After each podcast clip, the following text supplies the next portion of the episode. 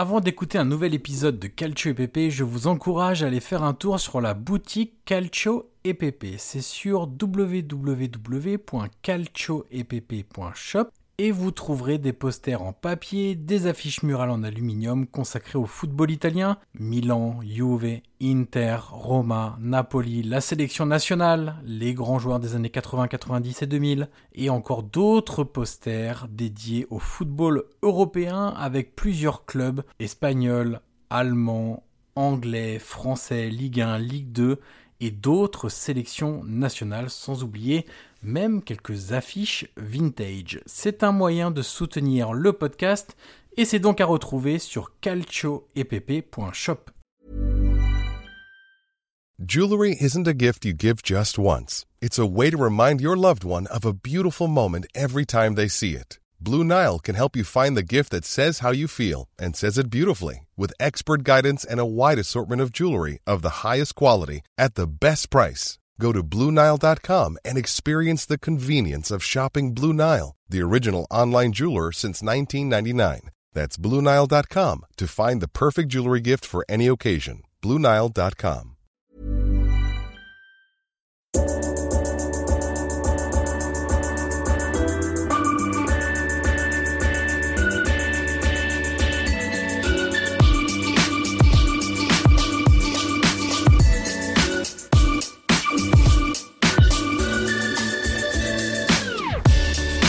ancora Totti, lo aspetta Materazzi, Totti si porta quasi in zona tiro, Totti si è liberato, pallonetto, Francesco!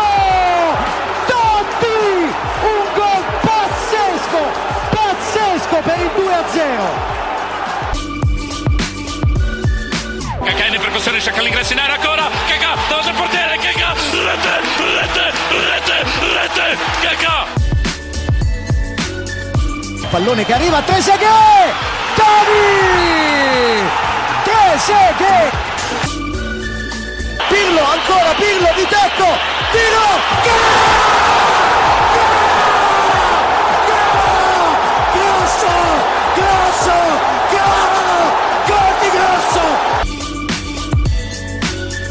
Prova a girarsi Icardi, destro secco, rete, rete, proprio lui, il capitano, fa esplodere San Siro. Avanti Cavani, avanti Matador, avanti Matador, sei tutti noi Matador, ci prova con il destro, si gonfia la rete, si gonfia la rete, si gonfia la rete, Matador!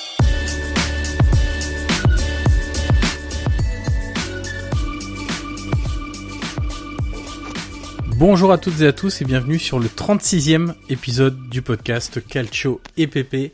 On est à un mois de la fin de la saison en Serie A et je ne sais pas si mon collègue, dont vous avez l'habitude désormais, le co-auteur de ce podcast Calcio EPP, est bien conscient que dans un mois, il n'y aura plus de Serie A. Salut Guillaume Maillard Passini. Monsieur Anne Crochet, bonjour. Oui, oui, j'en suis conscient. Je suis triste déjà à, l'aube de ces, allez, on va dire trois gros mois de, de pause. Mais bon, donc, le mercato va nous tenir compagnie. euh. Bon, c'est vrai que les week-ends, on sait comment ça va être. hein. Un peu morose, on va tourner un peu en rond. euh. Bah, on va surtout s'aérer. Hein. Euh, L'avantage, Oui. c'est que on va pouvoir retrouver une vie un peu normale.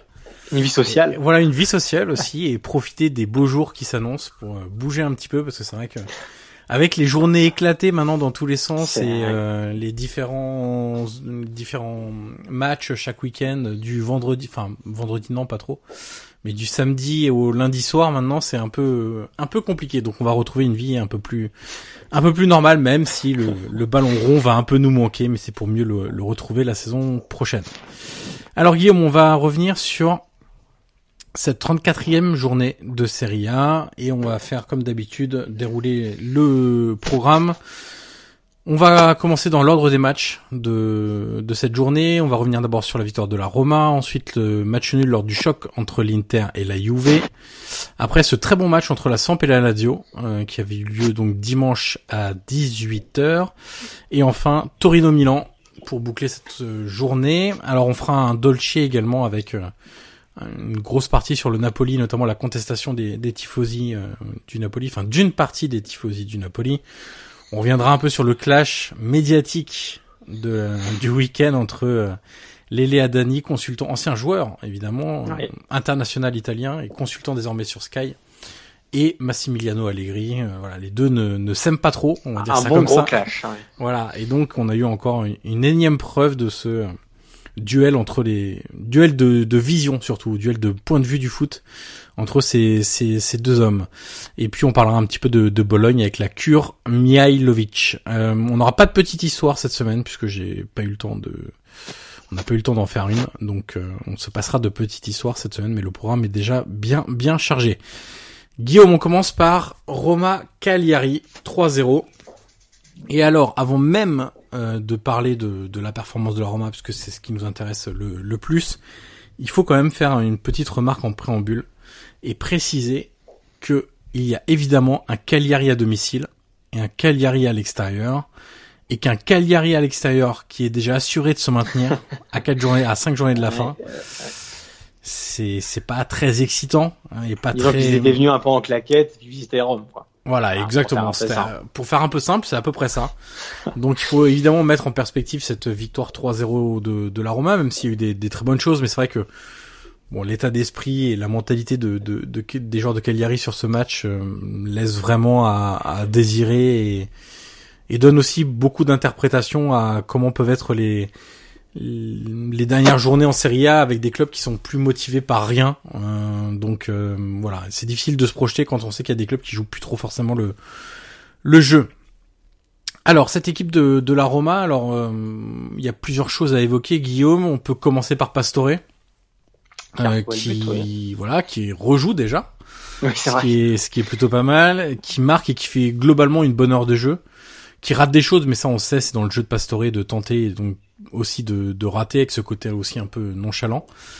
Alors, avant de, de revenir sur la performance de Pastore et de la Roma, ce qu'il faut préciser aussi, c'est qu'il était titularisé par Claudio Ranieri, parce qu'il y avait beaucoup d'absents au milieu de terrain du côté de la Roma, que Brian Cristante était suspendu, que Daniele De Rossi était toujours blessé, euh, et que Zaniolo était lui aussi suspendu. Donc il manquait quand même trois éléments forts du milieu de terrain de, de la Roma. Et donc, bah, Ranieri n'a pas d'autre choix que de placer euh, Lorenzo Pellegrini en double pivot aux côtés de Nzonzi. On sait que c'est pas vraiment son poste, mais il avait pas le choix, et donc euh, la position de numéro 10, entre guillemets, redevenait accessible à un autre joueur. Et en l'absence de Zaniolo, Pastore euh, avait le maillot de titulaire, comme on dit en, en, en Italie. Euh, Qu'est-ce que tu as pensé de ce... De... On va faire une fixation d'abord sur, sur Pastore. Qu'est-ce que tu as pensé de ce match? Écoute, euh, comme, comme tu l'as dit, évidemment qu'il y a eu des déchets, mais voilà, ça c'est fait partie de, de, de son jeu. Moi, j'ai trouvé assez intéressant. Je trouve assez intéressant dans l'intention, dans l'envie qu'il y mettait. Euh, alors, je sais pas si tu as réservé ça pour le Dolce, sa petite déclaration à la fin aussi. On peut en parler. Tu peux en parler maintenant. directement si tu veux. Tu vois, comme s'il avait envie de se lever, enfin, comme une petite épine dans le pied en disant à la fin du match, euh, par rapport à Di Francesco, voilà, il n'avait pas eu en gros sa chance. Euh, sous Di Francesco, Ranieri, du coup, il avait fait confiance, alors que bon, euh, comme tu disais, c'est, il a surtout joué parce qu'il y a beaucoup d'absents. Et toi, tu as dû compter le nombre de blessures qu'il y a eu cette saison, mais je pense qu'on doit être euh, 5, 6, Ouais, par là. on est dans, dans moins. ces eaux-là. Ouais, Ouais. Par là. Donc j'ai trouvé ça assez culotté. Euh, euh, sa déclaration, après, ça enlève rien, c'est son bon match à prendre en fin de saison. Euh, on va voir aussi ce qui va se passer l'été prochain. Après, il a un long contrat, hein, donc euh, Ah oui, un long et un fort- gros contrat. Il est fort probable qu'il reste encore. Euh, disons qu'on a vu le, le Pastore, on a vu une de ses meilleures prestations. Après, il n'a pas eu les masses non plus. Mais c'est vrai que je l'ai trouvé assez intéressant et dans l'intention et même physiquement, il a fait une bonne heure de jeu. Ouais. Mais je pense pas qu'il avait beaucoup plus dans les dans les jambes. Mais oui, je l'ai trouvé assez intéressant. Après, euh, comme tu as dit, à remettre aussi euh, dans le contexte de l'opposition, euh, face à un club qui avait, enfin face à une équipe qui aurait eu un peu plus d'envie, un peu plus de de hargne. Est-ce que ça aurait été la même? Je sais pas, mais c'est vrai que intrinsèquement, le match de Pastore a été a été bon. Je sais pas si d'accord, mais je Il est, trouve il assez consistant aussi. je l'ai vu même faire quelques replis défensifs, ce qui est clairement pas son son point fort et hum, et pour remettre en perspective par rapport à, la déclaration de Pastore. Alors je l'avais noté et tweeté du coup. C'est en fait c'est sur deux interviews, c'est à cheval sur deux interviews, celle à Sky, donc diffuseur du match, et puis celle après à Roma TV, donc la chaîne de télé du, du club. Et en gros, euh, deux passages importants, c'est j'ai été mis de côté pendant longtemps, ce n'était pas facile. Et l'autre partie, c'est j'ai eu la malchance de me blesser rapidement. Après, je n'étais plus une option pour Di Francesco. Alors effectivement, moi, j'ai trouvé ça très culotté. Non seulement à cause bah, déjà de son indisponibilité, c'est difficile de l'aligner quand il est blessé sans arrêt. Voilà. Euh, voilà, on va pas faire jouer un, un, un joueur blessé non plus. Euh, et après, effectivement, il y a deux autres choses. La première, c'est que quand t'es blessé pendant très longtemps, pendant plusieurs semaines, avant de retrouver le rythme et le niveau, il faut du temps. Euh, et ça, évidemment, c'est un temps que l'aroma dans l'urgence n'a pas forcément. Tu peux pas euh, décider de le mettre titulaire et dire bon bah au moins il va prendre un peu le rythme et puis si on perd deux points c'est pas grave. La Roma est dans l'urgence de points donc elle n'avait pas cette euh, ce luxe là. Elle l'a toujours un peu été d'ailleurs. Hein. Exactement. Saison. Exactement oui tout à fait depuis le début de la saison. Et deuxième chose qu'il faut quand même aussi noter, c'est que lors de ces quelques entrées en jeu, il a eu un état d'esprit euh, très particulier, euh, pas le meilleur, euh, clairement pas irréprochable. On l'a beaucoup vu marcher sur le terrain, pas faire de repli à la perte de balle. Bon bah j'ai perdu la balle, bon bah les autres vont faire le travail pour le récupérer. Et effectivement, Di Francesco a été aussi agacé par ce ce manque de d'application et d'implication lors de ses entrées en jeu. Et ça, malheureusement pour lui, c'est un fait qui peut pas être contesté. Euh, et, puis, euh, pour revenir sur, euh, le, côté polémique de, de Pastore, il faut jamais oublier que à chaque fois qu'il y a un souci, c'est l'excuse qu'il ressort, qu'on l'a pas fait, qu'on l'a pas assez fait jouer, pardon. Et c'est notamment ce qu'il avait déclaré lors de son transfert du PSG à la Roma, en expliquant qu'à Paris, il n'avait pas eu assez la confiance et qu'il n'avait pas assez joué. Et j'ai notamment, quand j'avais tweeté cette déclat sur de, de Pastore après le match là contre Cagliari, il y a des supporters parisiens qui m'ont dit oui bon c'est un discours qu'on a déjà beaucoup entendu à Paris. Et effectivement c'est c'est un joueur qui a l'air de très peu se remettre en question. Espérons pour lui que cette euh, heure de jeu lui permette de retrouver un meilleur état d'esprit, un peu plus de confiance, l'envie de d'aller au bout des choses qui n'est pas là depuis le début de la saison. Je lisais ce matin un petit peu dans la presse romaine, ça évoquait une possible titularisation contre le Genoa. Bon, avec le retour quand même de Zaniolo, ouais, Rossi fait les efforts pour être là dès le match contre le Genoa, même si Ranieri aimerait le garder un peu euh, sous cloche pour le match contre la Juve euh, dans, dans 15 jours. Et puis aussi le retour de Brian Cristante. J'ai quelques doutes sur la titularisation possible de, de Pastore. Et puis surtout face à une équipe clairement plus agressive que ce qu'aura été Cagliari. Ouais. Exactement. J'ai du mal à, à concevoir l'idée, même si avec Ranieri, on sait que bon, rien n'est rien n'est jamais très simple dans ses compos de départ. Mais voilà, clairement, on peut aussi insister sur le fait qu'il a fait une bonne heure de jeu, qu'il a été très disponible, qu'il a bien combiné avec certains joueurs comme Justin Kluivert, comme Edin Zeko, même avec Pellegrini qui est un cran derrière, ça s'est plutôt bien passé. Techniquement, on sait que voilà, c'est un joueur qui est très fiable euh, parce que il est très sûr techniquement et que même quand il rate, il prend tellement de risques qu'il suffit que ça passe une ou deux fois dans le match pour que ça soit décisif. Donc là-dessus, voilà, ça c'est une très bonne chose. Euh, j'ai deux, deux, trois autres points à, à, à dire sur ce match-là. Tu, tu, me diras ce que t'en penses, euh, Guillaume aussi également. Une autre individualité que j'ai envie de mettre en, en lumière, c'est Justin Kluivert, qui a été, euh, ma foi, bon, je vais pas dire très bon, parce que ce serait un brin exagéré, mais qui était vraiment bon. Euh, toujours positionné en, en ailier droit. Euh, bon, depuis qu'il est arrivé, moi j'explique que je le préfère à gauche. Lui, il a confirmé aussi après le match qu'il préfère évoluer à gauche, mais à gauche, c'est un peu bouché avec euh, la très très bonne saison de d'El Sharawi, donc euh, il est plutôt aligné à droite où il y a eu des problèmes avec Cengiz Under, euh, etc. qui, sont blessés pendant un moment. Euh, petit point stat quand même sur alors sur son match, voilà, on sait que dans le 1 contre 1 il est bon, il a la vitesse, il peut déstabiliser une défense, il améliore clairement dernièrement son jeu sans ballon. on le sent vraiment impliqué et avec impliqué, cette, ouais. voilà avec cette volonté de bien faire. Sur des renversements de jeu de la part de Cagliari, on le voyait avant que la transversale ait lieu. Voilà, repérer où était son adversaire direct, essayer de colmater la distance qu'il avait pu laisser. Donc ça c'est important. On sait que ça a été un gros travail de Di Francesco. Euh, Ranieri continue là-dessus.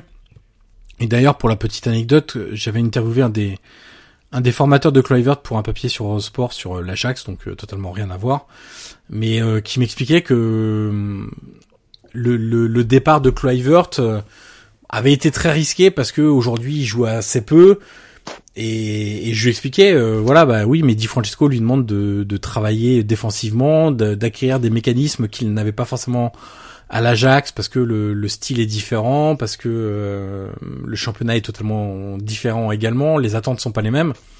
Et il me disait, oui, c'est tout à fait compréhensible, mais il me disait, euh, après, ça doit être un travail d'équipe et, et le fait d'insister comme ça sur euh, on peut aussi dénaturer son jeu, euh, fait de un contre un, de vitesse, de prise de risque, de confiance, etc. Et il me disait, euh, voilà, Johan Cruyff, quand il arrivait, alors toute proportion gardée, hein, mais quand il était au Barça avec Romario, Romario aimait pas défendre.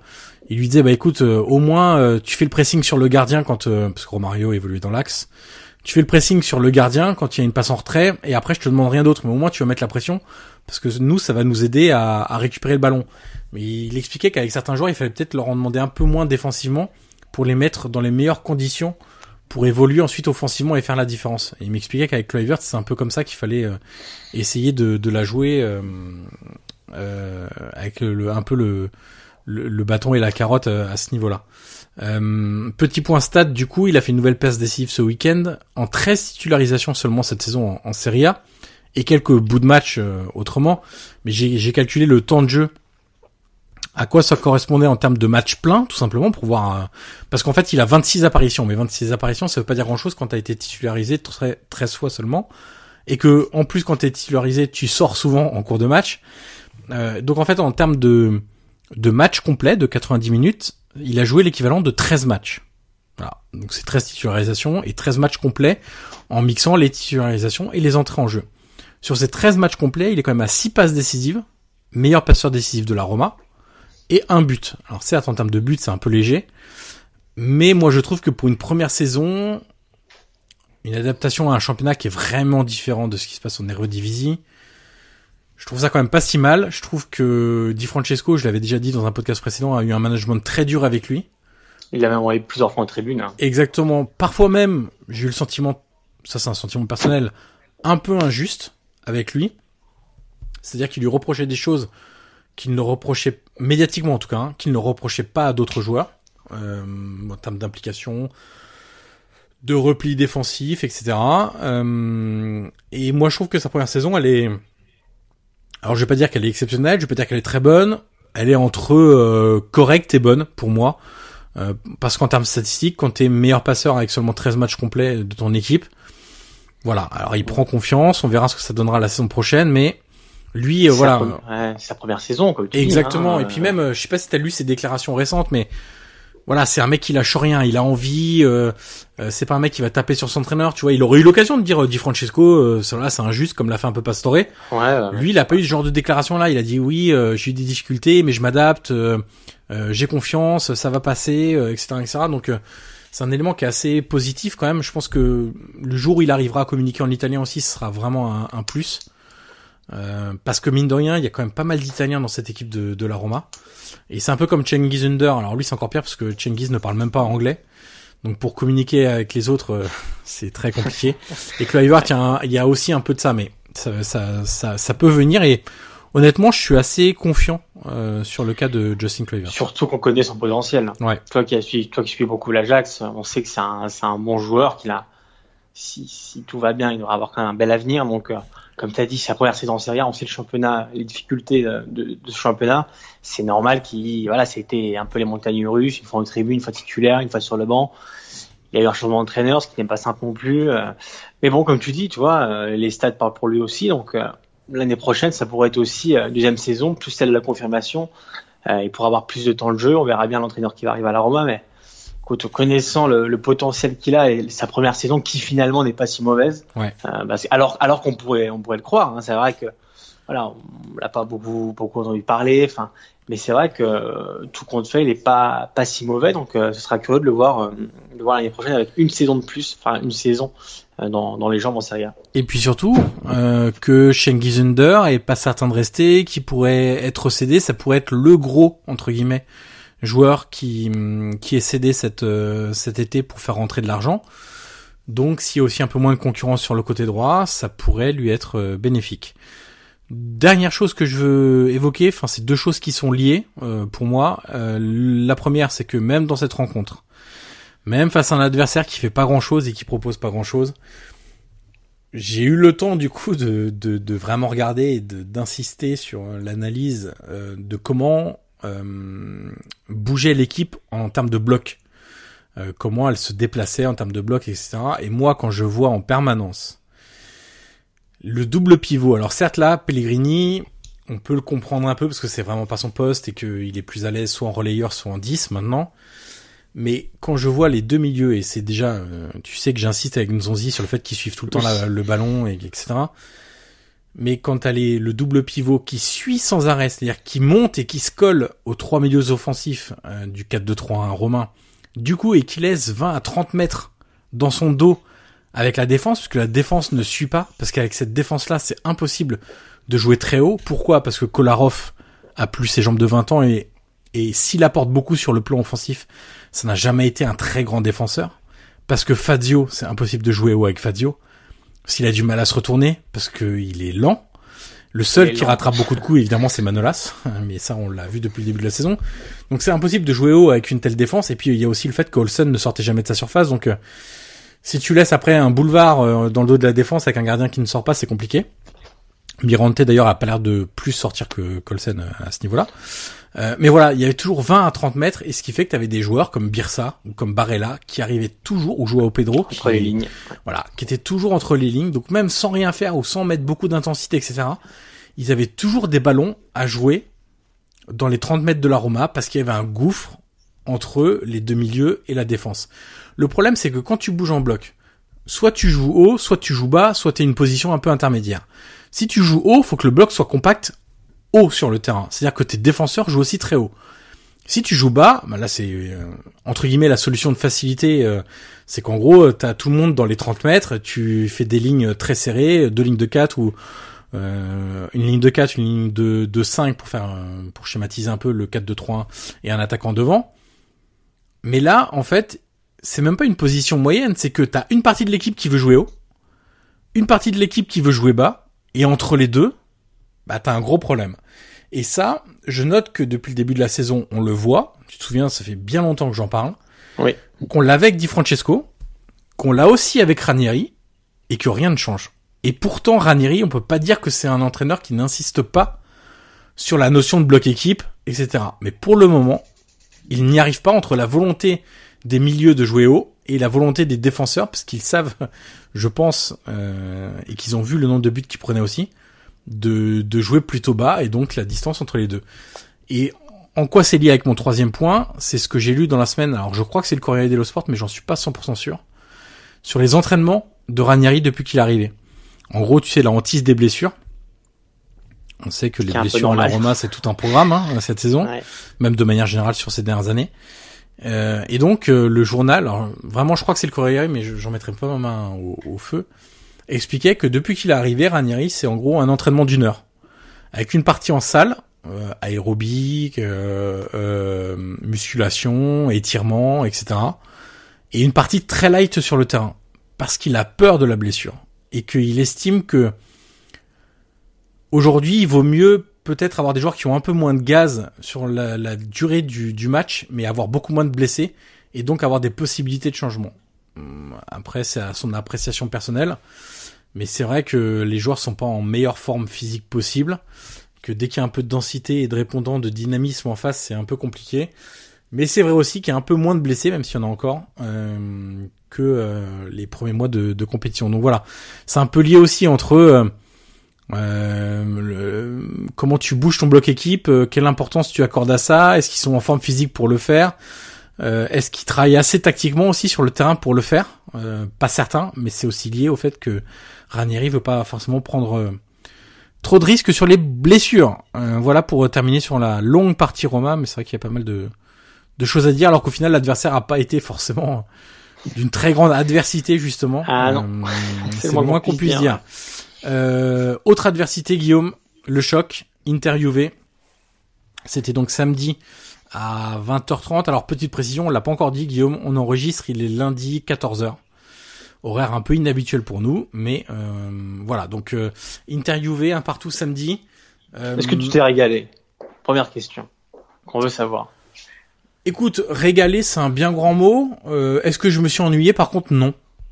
Euh, parce- Entre deux. Ouais, voilà exactement. Bah, on en parlera après, mais c'est un peu comme Torino Milan. On a parlé un peu en off avant de commencer. Je peux pas dire que je me suis régalé, mais je peux pas dire non plus que je me suis ennuyé. Disons qu'il y a des matchs où je me suis bien plus ennuyé et d'autres où je me suis bien plus régalé depuis le début de la saison en, en Serie A. Donc c'est vrai que c'est. Est-ce que t'as trouvé ça, euh, toi, t'étais. Ah non, j'ai pas été enthousiasmé à, Ouais. à monter sur mon canapé et, et à bondir partout. Disons un peu comme toi, je me suis pas ennuyé parce que voilà, interview, généralement tu t'ennuies pas. Le match était assez intéressant. Après, on sait que la Juve, voilà, n'avait pas non plus une grande, grande motivation, mais bon, ils ont quand même fait le, le- le taf à la fin. Mais disons que oui, c'était pas non plus le, le match de l'année. Alors justement, tu parles de la motivation de de la Juve et qui est déjà sacrée championne et, et depuis bien longtemps, même si, euh, enfin bien longtemps. euh, Officieusement. officieusement, voilà, je cherchais le mot, merci. Euh, mais euh, justement, cette fin de saison de la Juve, ils peuvent pas non plus. Alors, ils pourraient totalement se relâcher, hein. Mais là, ils viennent d'enchaîner quand même. Donc, la réception de la Fiorentina pour le, le match du sacre. Déplacement sur la pelouse de l'Inter, c'était donc ce week-end. Ensuite, ils ont le derby contre le Torino. Ensuite, ils ont déplacement sur la pelouse de la Roma. Ensuite, ils reçoivent l'Atalanta Ouais. et déplacement à la Samp. Donc tu te rends compte en fait, si la Juve n'avait pas fait le taf avant, c'est-à-dire n'avait pas été sacrée ou ça aurait été un peu plus serré, tu te rends compte du calendrier pour finir la saison de la Juve. Fiorentina, Inter, Derby de Turin, Roma, Atalanta, Sampdoria. Bah, je ça aurait été- enfin, on va pas se mentir, c'est vrai que ça aurait été un peu mieux s'il y avait un peu plus de suspense. Malheureusement, bah, ils ont fait le, le taf et les autres ne l'ont pas fait, donc, euh, bah, corrélation des deux. Voilà, mais, tout ça pour dire que même s'ils n'ont pas été à, je vais pas dire à 100%, mais impliqués comme ils auraient pu l'être s'il y avait eu vraiment de l'enjeu face à l'Inter, bah, ils vont quand même devoir mettre au moins la même implication minimale contre euh, le Torino pour le derby, contre la Roma parce que c'est une rivalité importante, contre l'Atalanta parce que ils ont bien en souvenir la Ouais, raclée la coupe, subie ouais. en Coupe d'Italie 3-0 et je pense que ils vont vouloir quelque part se venger entre guillemets de, de cet affront. Et puis sur la pousse de la Samp, parce que même si la Samp ne jouera plus rien, c'est une équipe qui, qui pousse un peu, qui provoque les choses. Donc euh, il faudra aussi du répondant en face. Bah, ce qui est certain, c'est que la Juve sera l'arbitre aussi de la, de la, Oui. de la- on va dire la dernière ligne droite de la Ligue des Champions, pas de la qualification avec des Champions. Donc, ce sera aussi Exactement. intéressant, tu vois, de voir euh, ce qui va se passer contre la Roma, euh, contre l'Atalanta. C'est vrai que ça va être, euh, alors, paradoxalement, beaucoup de tifosi, euh, bah, par exemple, de Milan ou, euh, ou d'autres équipes seront, euh, seront pour la Juve Oui. contre la Roma et contre l'Atalanta. Mais c'est vrai que la Juve aura quand même un grand rôle à jouer euh, en cette fin de saison dans la course avec des champions. Alors pour revenir sur cette Inter Juve, est-ce que tu veux par où tu veux commencer? Est-ce que tu veux commencer sur l'Inter, sur la Juve? Écoute, euh, bah, déjà on va commencer par le premier mi-temps. Sera, Ouais. déjà un- ce sera déjà un bon début. Alors premier mi-temps, moi j'ai trouvé assez intéressant, surtout du côté de l'Inter. Euh, j'ai toujours l'impression que la Juve a toujours du mal un peu à rentrer dans, dans ses matchs. Elle se cherche un peu, même, même tactiquement. Et c'est vrai que la première mi-temps, euh, alors il y a ce but de Nainggolan qui, qui confirme aussi, tu t'en rappelles, on en a parlé la semaine dernière, Ouais. et qui confirme un peu son retour. Euh, il y a eu beaucoup de moments difficiles cette saison. Mais c'est vrai que c'est quelques matchs qu'il est beaucoup mieux et ce genre de but, euh, honnêtement, euh, c'est quand même un des rares à pouvoir les mettre parce qu'il est quand même exceptionnel. Alors certes, Chesney peut refaire un peu mieux, Oui. mais c'est un but à la Raja. Comme, Voilà, euh, c'est un but à la Raja, voilà. exactement. comme, euh, comme on peut, on peut le connaître. Moi, j'ai trouvé voilà l'Inter extrêmement intéressant en première mi-temps dans la pression, dans l'envie, euh, dans l'intensité euh, qu'elle a mise. Malheureusement, ce que j'ai redouté pour l'Inter, c'est un, un coup de moins bien en deuxième, c'est ce qui s'est avéré. Euh, mais c'est vrai que l'Inter en première mi-temps, voilà, même, même avec l'ambiance qu'il y avait, le public, bah, l'objectif hein, de, de ramener trois points pour faire un pas en plus vers la troisième place. Mais c'est vrai que euh, c'était vraiment une bonne première mi-temps. Après, la Juve a vraiment mis du temps à chercher. J'ai vraiment eu du mal. Je me rappelle pas d'une grosse, grosse occasion première mi-temps euh, de la Juve. Deux, trois frappes, une de Bernardeschi, mais ah, il n'y en a pas eu une énorme. Euh, moi, je me trompe, je crois pas. Mais, euh, mais la Juve, voilà, a eu, a eu vraiment du mal. Par contre, en deuxième, voilà, c'était un peu l'effet inverse. Euh, ce qui, ce qui m'a assez impressionné, c'est que j'ai l'impression que Ronaldo s'est dit bon, il est peut-être temps d'égaliser. Euh, il a vu une occasion un peu, je crois, deux minutes avant son, son but, et puis bah deux minutes après il marque. Et c'est vrai que j'ai l'impression que des fois Ronaldo, il, tu le vois pas pendant quelques temps. C'est vrai que j'ai trouvé assez nerveux, même en première mi-temps. De l'observer. Alors à la télé, c'est toujours compliqué de, de suivre un joueur en particulier parce que bon, euh, les plans larges, les plans serrés, c'est compliqué. Mais c'est vrai que j'ai trouvé des fois, tu vois, tu le vois qu'il est assez nerveux. Il, il se plaint auprès de ses coéquipiers, il a pas de ballon. Ouais. Euh, on sait que la production offensive d'Ayoub est toujours limitée, donc c'est vrai que lui, il errait un peu devant sans, sans forcément beaucoup de ballons. Le public le, le, le, chambrait beaucoup. On le, voilà, on le siffle après, il aura l'habitude. Mais c'est vrai que la première mi-temps n'a pas été facile pour lui. Et la deuxième, voilà, il a, il a, il a un superbe but avec euh, l'action avec Pjanic. Mais la deuxième mi-temps, voilà, j'ai trouvé, alors je sais pas si, si tu vas confirmer, Inter beaucoup moins bien, surtout physiquement, euh, malgré le, le, retour de Brozovic qui a été encore une fois euh, très important et très bon.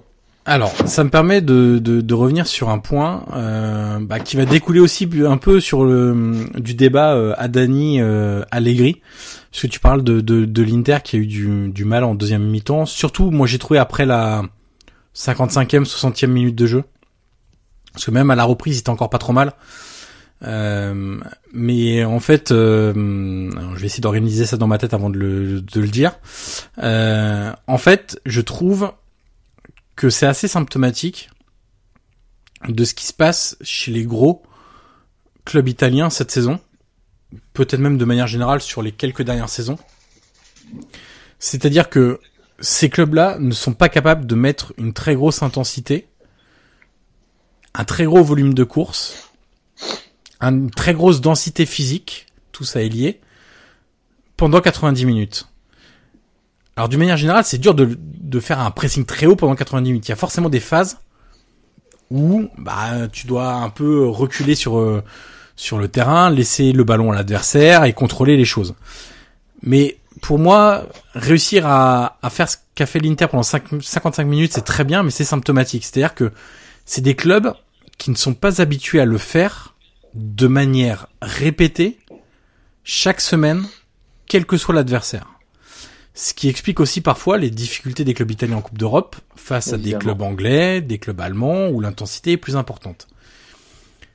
Et justement, pour euh, faire un petit aparté là-dessus, j'ai eu un débat lié euh, au clash à Dani euh, Allegri dimanche avec, et qu'on salue d'ailleurs, Stanislas Touchot, donc qui avait fait un podcast avec nous, correspondant de l'AFP à Rome, qui s'occupe des sports et aussi avec Simone Rovera, euh, qui est donc journaliste, euh, qui est un Italien et qui travaille à RMC Sport. Et en fait, euh, au détour de, notre débat, Stanislas m'a dit la Juve a mis une grosse intensité pendant 30 minutes face à l'Ajax. On parle du match retour, hein, pas du, du, match aller. Et ben pour moi aussi, là encore, c'est symptomatique de ce que font les clubs italiens. C'est que la Juve n'a pu le faire que pendant 30 minutes face à l'Ajax. Pourquoi? C'est pas que d'un seul coup l'Ajax a renversé le match.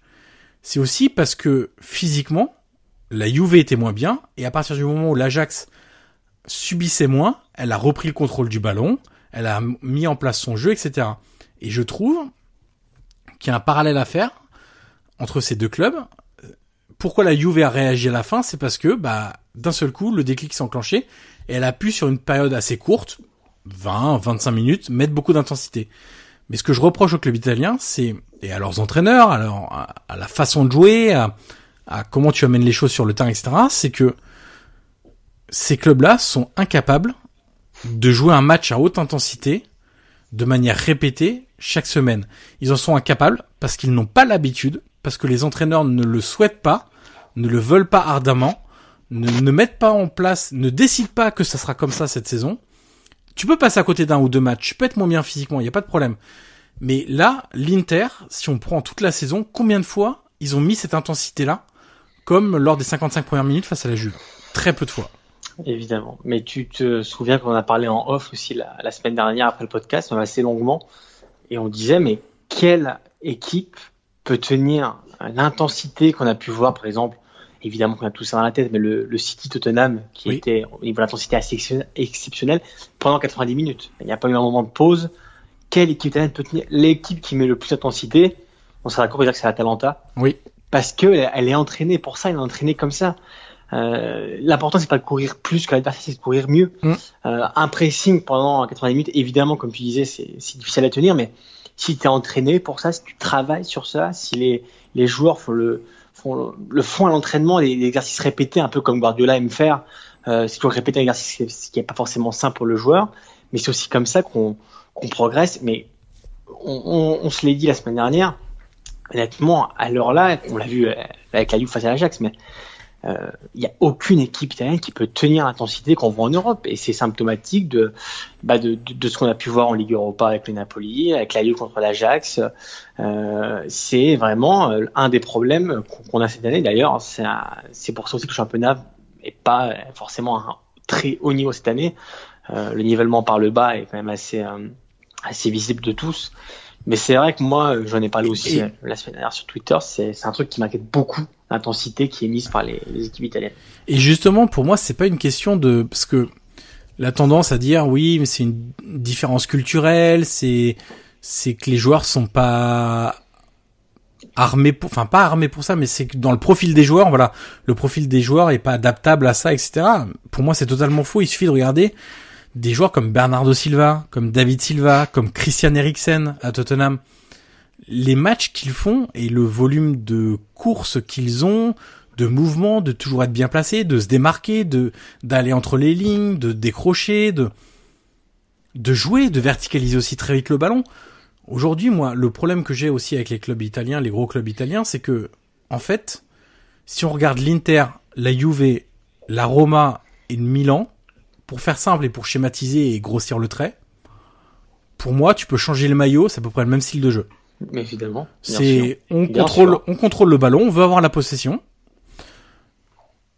On multiplie les passes, qui servent pas forcément à grand chose, à 2 mètres, 3 mètres, même pas pour créer des décalages, c'est juste, on garde le cuir. Sans verticaliser. Sans verticaliser. On va de temps en temps sur les côtés, on balance des grands centres. Spécialité de la Roma et de, de, de l'Inter. Euh, et puis on attend un peu l'exploit individuel. Alors côté Juve, c'est évidemment Cristiano Ronaldo. D'ailleurs sur ce match-là, combinaison talonnade de Pjanic, frappe du gauche hyper compliqué de Ronaldo à rater à ras du poteau, exploit individuel. Et tu peux même rajouter à ça les, les tous les buts à partir des huitièmes de finale de la Ligue des oui, Champions qui sont de Ronaldo. Par, par Ronaldo. Exactement. Au Milan, ça va être l'exploit de Souzo qui rentre sur le pied gauche et qui enveloppe en lucarne au deuxième poteau, ou l'exploit de Piontek parce qu'il va réussir à marquer un but d'une action euh, lambda entre guillemets. À l'Inter, bah, ça va être euh, même chose avec Politano, même s'il marque euh, assez peu. Une frappe de loin de Nainggolan, un but de Racro, d'Icardi, ou voilà. Enfin, je trouve qu'on peut faire le constat un peu avec ces clubs-là. Et, et, effectivement, quand ils rencontrent une adversité tout autre, eh bien, ils ont du mal. Alors, euh, ils essayent, ils se dépassent. C'est pas un manque de volonté quand ça leur tombe sur le coin du nez. C'est juste qu'ils peuvent pas faire plus. Aujourd'hui, l'Inter pouvait pas faire plus de 55 minutes à ce niveau-là. La Juve contre l'Ajax, elle pouvait pas faire plus de 30 minutes avec ce niveau d'intensité, de course, de mouvement, etc. Et ça, pour moi, c'est un vrai problème. Donc voilà le, le, le, petit aparté que je souhaitais faire sur euh, effectivement ce match entre Inter et, et Juve, parce que ça a été vraiment, euh, oui. comme tu l'as dit, ça a été marquant. C'est que d'un seul coup, on a l'impression que, tu sais, en, it en italien, il y a l'expression éteindre la lumière. Exactement. Euh, voilà, on a l'impression qu'à la 55e minute, du côté de l'Inter, bah, pof, on a, on a appuyé sur l'interrupteur, lumière éteinte, et derrière, bah, la Juve a repris le, le contrôle. Après, ce que, voilà, je sais pas si tu veux rajouter quelque non, chose. Non, vas-y. Juste ce que, euh, en pensant à ça, c'est euh, les changements de Spalletti aussi qui auraient peut-être pu redonner un peu de, tu vois, un peu de sang frais, un peu d'essence. Ouais. Euh, moi, j'ai beaucoup attendu le changement de Lautaro Martinez. J'ai trouvé très tardif. Euh, je crois qu'il rentre à la 80, vers la 80e, un peu, un peu après. Voilà. Et d'ailleurs, toujours pas d'Icardi plus Lautaro. Exactement, toujours pas d'Icardi plus Lautaro et surtout voilà, s'il veut pas le faire, au moins fait le rentrer avant. Et d'ailleurs, Martinez a été assez intéressant dans le, le peu de minutes qu'il a joué. Donc c'est vrai que ça c'est un c'est un, un, gros regret que j'ai pour pour l'Inter. Et encore une fois, Politano qui est remplacé. j'ai beaucoup pensé à toi, changement. Mais bien sûr. mais je me suis dit Politano encore remplacé. Alors c'est surtout remplacé par qui en fait? Parce qu'encore tu aurais un joueur. Euh, oui tu vois un impact player qui fait la différence etc pourquoi pas? Ça peut ça peut se tenir. Après tout Politano même si on le trouve bon depuis le début de la saison on peut lui reprocher une chose c'est de pas être assez décisif notamment. Oui et, mais ce que j'aime beaucoup moi chez, chez Politano je l'ai encore vu contre la Juve euh, c'est aussi ses replis défensifs. Il multiplie les efforts oui. euh, sur le côté droit. Euh, à un moment il protège un ballon je sais plus c'est sur qui mais il, il le pousse jusqu'au 6 mètres. euh, mais c'est vrai que, que Politano, je, je pense que c'est vraiment l'un des meilleurs joueurs de l'Inter cette saison, avec d'autres, hein, mais, oui, euh, mais c'est vrai que Polita Politano, je l'ai, je l'ai encore trouvé très intéressant. Après, il sort, j'ai même vu un peu, un peu déçu Je pense qu'il se dit, mais la force de l'habitude. ouais, pourquoi toujours moi? Ouais. Mais, euh, mais voilà, j'ai trouvé un peu les changements de Spalletti. Euh, voilà, je les ai pas trop trop compris et surtout celui de Lautaro, j'ai trouvé beaucoup beaucoup trop tardif. Alors deux deux points que je voulais faire sur des joueurs de la de de la Juve. Euh, alors euh, un peu euh, justement des, des joueurs à l'opposé. Euh, qui vraiment termine sur les rotules. Euh, je trouve que sa fin de saison elle est compliquée. On sait que c'est un joueur qui peut t'apporter beaucoup à partir du moment où il est au top physiquement, parce que justement il a ce volume de course qui t'assure un certain équilibre entre la défense et l'attaque. Alors l'attaque c'est surtout sans ballon, on sait que c'est pas le joueur le plus technique, il le sait lui-même, hein, euh, mais ça veut pas dire pour autant que c'est un mauvais joueur. On peut pas être mauvais et titulaire à la Juve, on peut pas être mauvais et titulaire en équipe de France, on peut pas être mauvais et titulaire au PSG. Ou alors il y a beaucoup de grands entraîneurs qui se trompent euh, et j'ai tendance à ne pas croire à cette théorie. Mais là vraiment, on... moi je trouve qu'il était très très en difficulté euh, sur ce match euh, de l'Inter. Ouais. Je l'avais déjà trouvé en difficulté lors du dernier podcast, donc c'était contre la, ça devait être contre la Fiorentina, je pense, euh, contre l'Ajax, je sais plus euh, sur quel match j'avais insisté. Euh, et à l'inverse, à l'inverse, je trouve qu'Emre Can, qui a été au final pas mal blessé cette saison et qui a donc moins joué que Matuidi, euh, bah lui monte en puissance. Ça fait deux ou trois matchs que je le trouve vraiment deux, trois, voire trois, quatre. On peut même monter aller à 5. Euh, qu'il est vraiment pas mal. Je, je trouve qu'il est intéressant parce que sa polyvalence tactique permet à, à Allegri de l'utiliser tantôt euh, dans une défense à 3 en phase de construction, tantôt au milieu de terrain en phase de euh, défensive ou inversement, parce qu'on a vu aussi l'inverse. Euh, donc voilà, je trouve qu'il et puis surtout physiquement, il met beaucoup d'impact. Euh, maintenant que Matuidi a du mal à en mettre, on sait que Pjanic c'est vraiment pas son fort. Euh, lui, je trouve, euh, là est en train de réaliser des dernières semaines vraiment très très intéressantes. Et du coup, j'ai un peu hâte de voir euh, sur une saison complète, même si on sait qu'avec lui c'est compliqué parce qu'il a une vraie tendance à se blesser que t'as du mal à construire sur ce type de joueur-là parce que euh, tu sais qu'il peut manquer 2, 3, 4, 5 mois de compétition euh, de manière assez régulière. Donc c'est un peu délicat, mais je sais pas si comme moi t'as trouvé la performance d'Emre Can euh, au-dessus des, des, des, ouais, ouais. des, milieux. C'est l'un des meilleurs joueurs en cette fin de saison de la Juve. Hein. Ouais. Euh, dommage, dommage de, de, ses blessures parce que sur une saison complète, j'aurais bien aimé le voir aussi. Après, oui, je suis assez d'accord avec toi. Tu sens quand même que c'est lui le patron du terrain. Même physiquement, je trouve qu'il domine beaucoup euh, dans l'impact, dans les duels, euh, dans ce qu'il apporte. Je trouve qu'il est très électrisant aussi. Tu vois, il il apporte un peu ce, ce côté un peu un peu rugueux. Euh, après voilà, c'est dommage de pas l'avoir vu plus souvent. Il a eu aussi une mauvaise période. Hein. Je me rappelle, il avait des prestations pas très pas très abouties, mais c'est vrai que sur sur la fin de saison, c'est là des plus intéressants au milieu du côté de la. On va passer maintenant à un autre match sans Lazio qui avait eu lieu euh, qui avait lieu pardon dimanche à 18h. Un bon match. Un, un très bon match, probablement apéro, le ouais. le meilleur match de du week-end pour le moment. Euh, je sais pas si t'es d'accord avec ça, mais pour en si, avoir si. vu plusieurs, je trouve que c'est vraiment euh, celui qui m'a le plus en, emballé. Alors là encore, euh, c'est un peu une histoire de début raté ou début réussi selon euh, du côté où on se place. alors juste pour refaire le scénario, la Samp rate totalement son début de match, ou la Lazio le réussit très bien. Hein, ça dépend du, voilà, du, ça dépend du point de vue.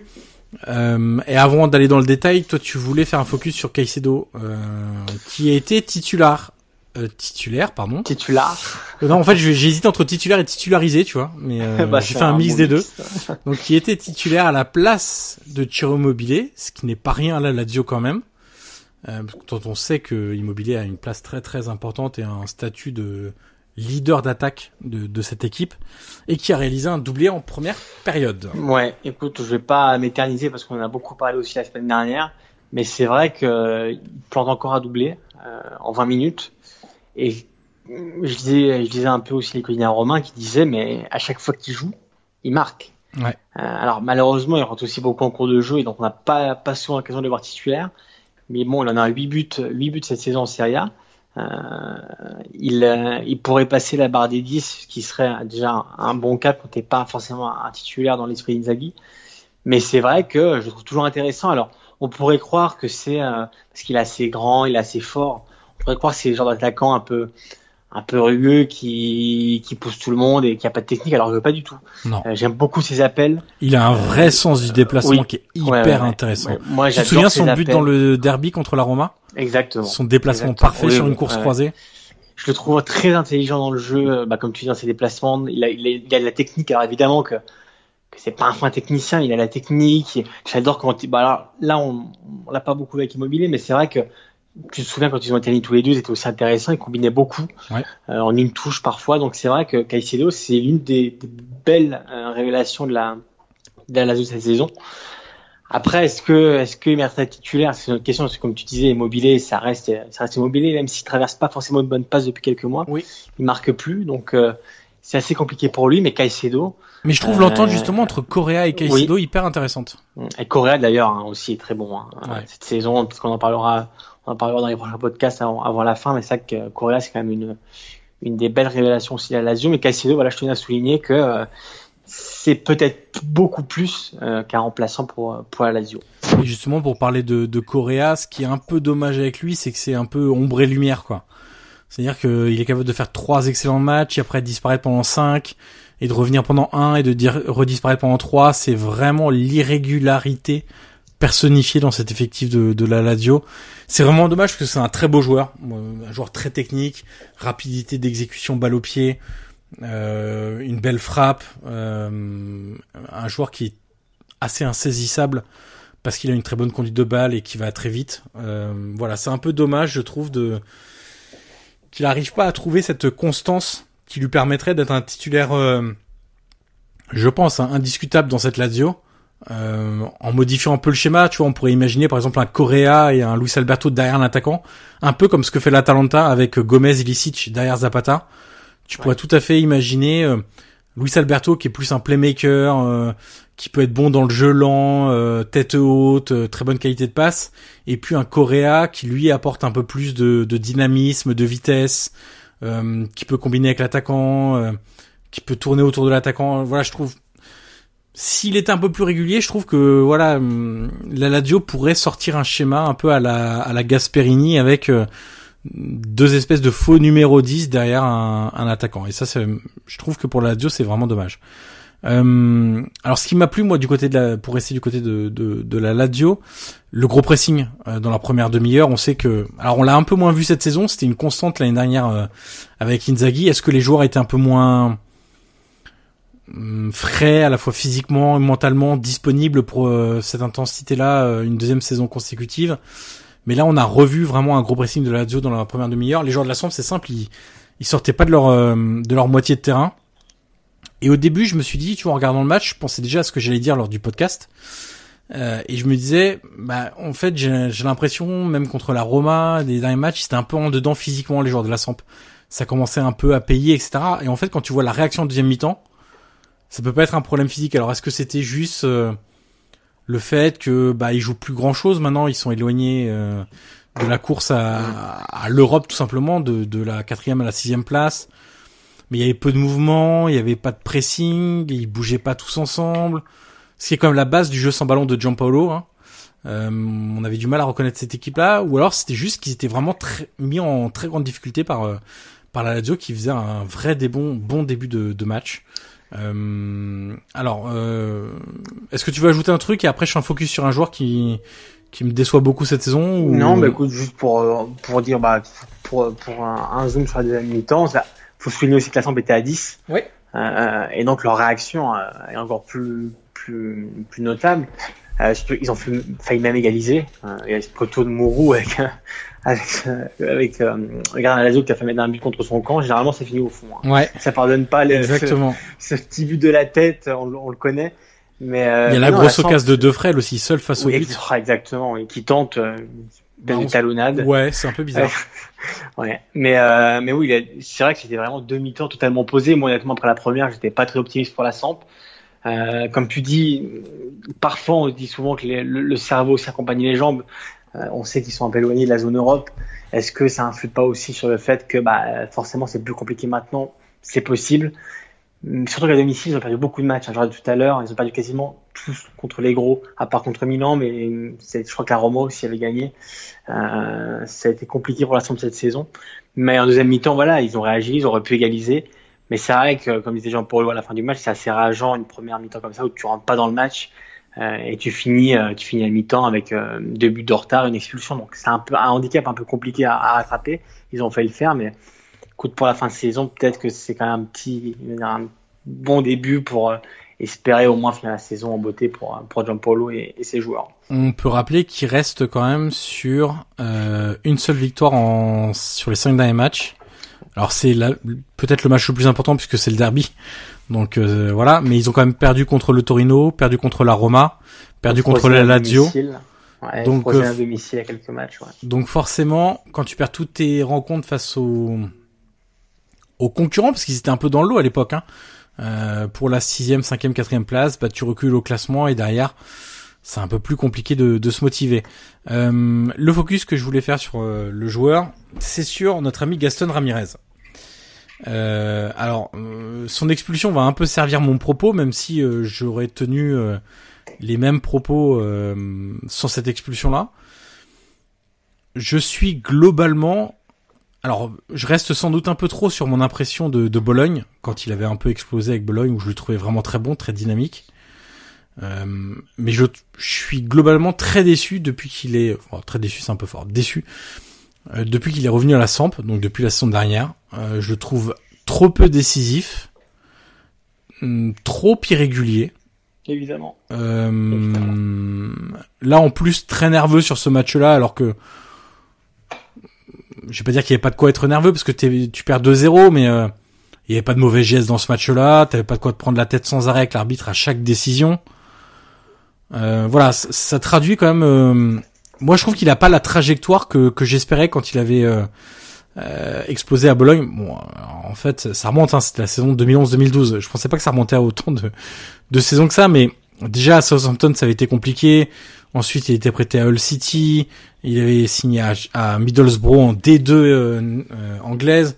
Donc peut-être que son niveau est tout simplement pas celui auquel je le voyais évoluer dans les, les années à venir après son départ de Bologne, mais je suis globalement déçu. Je trouve que pour un joueur qui pour moi a beaucoup plus de classe et de talent qu'un par exemple qu'un Saponara, bah je trouve qu'il apporte pas beaucoup plus qu'un joueur comme Saponara et pour moi c'est un problème parce qu'il y a une vraie différence de classe entre les deux. Euh, si si euh, il y avait un article dans la Gazette dello Sport il y a trois semaines un mois je crois sur euh, sur la Samp où ils expliquaient en gros que que Gianpaolo avait pas trouvé son numéro 10 derrière les deux attaquants euh, depuis le début de la saison. Parce qu'en gros, ils jouent en une espèce de 4-3-1-2 euh, avec Quagliarella, deux frêles devant et puis un milieu à 3 avec souvent euh, Egdal, Pret et Linetti pour euh, schématiser un peu et puis un, un numéro 10 derrière les attaquants. Et, et hum, même Pret a été hum, testé à cette position-là. Linetti a été utilisé à cette position-là. Yankto, le Tchèque, euh, dont on attendait beaucoup de, avec son transfert de l'Udinese, a été utilisé à ce poste-là. Saponara a été utilisé à ce poste-là. Et donc Gaston Ramirez aussi. Mais je pense que s'il y a autant de turnover, c'est parce que dans l'esprit des dirigeants, ce poste devait être utilisé par, euh, par Ramirez et qu'il ne donne pas satisfaction. Et ce qui explique qu'il y a un tel turnover et de tels tests. J'ai même souvenir c'était il y a deux ou trois matchs, je crois, que Defrel avait joué à ce poste-là. Avec une attaque euh, de mémoire euh, Quagliarella, Gabbiadini. Et Defrel derrière, ça devait être le match à Sassolo qu'il gagne 5-3, euh, encore une fois de mémoire. Mais, mais même Defrel, qui est vraiment pas un numéro 10, a été utilisé à ce poste-là. Donc c'est dire si, bah, pour moi, Ramirez ne répond pas aux attentes et se pose aussi la question de son avenir, parce qu'il a quand même un assez gros contrat. il a un peut-être encore un peu une valeur marchande, donc euh, à voir euh, ce que fera la Samp avec lui, mais ouais, pour moi euh, c'est une vraie déception, au-delà évidemment de son carton rouge qui est un peu à la fois qui peut être vu comme un peu sévère, mais surtout très idiot de sa part. Bah, je pense que je suis d'accord avec toi. Je pense que non, mais pour faire pour faire simple, je pense surtout que le potentiel, évidemment qu'il a, on sait, on connaît sa technique, on l'a vu à Bologne, mais je pense que malheureusement sa tête, bah, il, a, il a pas le mental de d'aller jusqu'au bout, quoi. De, de, vraiment, il n'est pas accompli, alors qu'il pourrait être, mais c'est vrai que on sait très bien que dans le football, tu as beau avoir tout le potentiel que tu veux, malheureusement, si tu n'y es pas avec ta tête, si tu n'as pas la volonté de, bah de, de, de l'exploiter, malheureusement, bah, t'arrives nulle part. Exactement, bah, t'arrives nulle part. Alors Guillaume, on va passer à Torino, Milan. Alors je te propose qu'on fasse euh, une espèce de démocratie euh, entre nous. Euh, tu t'occupes du Milan et je m'occupe du Torino. On va Eh faire bah, ça de façon assez simple, même si Eh bah, honneur, honneur au victorieux, alors. ah non non non honneur au Milan parce que j'ai beaucoup parlé et je vais avoir besoin de prendre une gorgée d'eau donc tu vas tu vas parfaitement parler du Milan. Honneur au Euh, vaincu. même si on aura chacun des choses à dire sur sur l'autre club évidemment. Évidemment. Écoute, euh, que dire? Alors, retour au 4-3-3. Euh, J'ai envie de dire tout ça pour ça. On a eu des expérimentations, des défenses à 3, on a eu beaucoup de, de changements de schéma dans ces dernières semaines pour revenir à ce bon vieux 4-3-3. Alors, honnêtement... euh, Déjà quand tu mieux. expliques ce bon vieux 4-3-3, c'est un indice sur ton degré d'appréciation de ce schéma-là dans cette équipe. Non, mais écou- écoute, je pense toujours qu'il faut me mourir avec ses idées plutôt que de, de, de changer à, à si peu de la fin. Euh, il a eu, Gattuso a eu le mérite de, de tenter quelque chose, ça n'a pas marché, donc il revient à son 4-3-3 et en soi c'est une vision que je peux comprendre parce que c'est- c'est son schéma et c'est celui qui a donné le- probablement le plus de garanties et les joueurs le connaissent très bien, donc je peux comprendre ce choix. Et honnêtement, euh, il y a eu du mieux. On peut pas, peut pas dire le contraire. On peut pas dire que Milan était cataclysmique avant l'ouverture du score du, du Taureau. Il y a eu du mieux. On a, on a revu des combinaisons qu'on voyait plus depuis longtemps. Après, voilà, ça reste quand même assez, euh, comment dire, assez pauvre. Euh, même dans la production, il y a, il y a eu deux, trois occasions de Chalanoglu, une frappe de Souzo, euh, avec Sirigu qui, qui sort de beaux arrêts, mais j'ai vraiment l'impression que l'équipe y est plus, et même mentalement. La conférence de presse de Gattuso la veille, où il dit où, qui était vraiment, alors pour l'avoir vu, alors je sais qu'elle a fait beaucoup parler chez les tifosi, même en France, euh, qui c'est vrai que c'était une conférence assez déprimante, euh, au point que certains journalistes ont dit, mais en fait, il parle, tu sais, en italien, on dit chez Dimesso, comme s'il avait vraiment, comme s'il Mmh. avait démissionné de son poste à travers des paroles, et c'est vrai que, par exemple, quand ils m'ont demandé, est-ce que vous voulez, vous pouvez garder cette quatrième place, je lui ai dit, bah écoute, euh, si on joue comme ça, évidemment que non. Il a raison, mais il faut pas le dire. Ouais, exactement. Il Un dit- peu trop évidemment. en ce moment, je trouve. Exa-. Exact, mais évidemment. Alors c'est pour ça que les gens l'aiment beaucoup. Euh, D'où probablement aussi l'impunité médiatique dont il bénéficie parce que l'homme est forcément appréciable dans son honnêteté, dans sa, c'est un homme intègre. Donc évidemment, mais on sait très bien que dans le football, le- ce genre de message véhiculé à tes joueurs est pas bon. Et c'est vrai que quand la veille, tu dis, bah moi je suis pas sûr qu'on puisse garder la quatrième place le lendemain. Voilà, euh, forcément, il y a aussi une part de ça. Tu as vu le d'ailleurs le, alors je me permets juste de te couper, tu as vu Dis-moi, d'ailleurs euh, l'après-match sur Sky hier avec Ambrosini Oui. et, et Bergomi, c'était un peu gênant quoi. On essaye de poser des questions sur le Milan, mais on veut surtout pas froisser euh, Ouais, Gattuso, donc on essaie de trouver un moyen pour le faire réagir sur les difficultés du Milan. Enfin, c'était un peu risible. Figure-toi que, figure-toi que j'ai pensé, à- j'ai pensé, toi, ce que je trouve assez, assez cocasse, c'est qu'en première partie de saison, quand Milan allait mieux, quand ils enchaînaient un peu leur victoire, on disait, bah, c'est grâce à Gattuso, qui en soi est vrai, c'était aussi grâce, en part aussi, il avait une part de, responsabilité dans, ça, mais maintenant que, que plus rien ne va, on dit, bah, c'est la faute de l'effectif. Non, il y a un juste milieu. Si c'était la, grâce à Gattuso avant, c'est aussi de sa faute maintenant, et aussi des joueurs. Mais avant, on pouvait pas dire que c'était tout, tout grâce à lui, et puis maintenant, bah, à l'inverse il y a une part des joueurs, des dirigeants et, des, et de l'entraîneur, évidemment.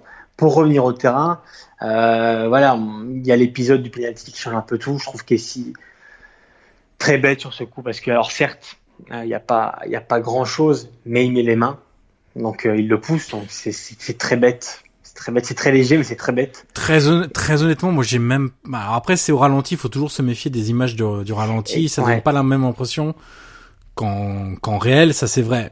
J'ai même pas l'impression qu'il le pousse. Qui, Ah, qui pose les mains dessus. Ah, évidemment. D'accord, mais j'ai même pas l'impression qu'il le pousse. Et c'est pour ça que, alors les gens demandaient pourquoi il a pas été à la VAR. Là, on va, revenir sur un point qui te plaît.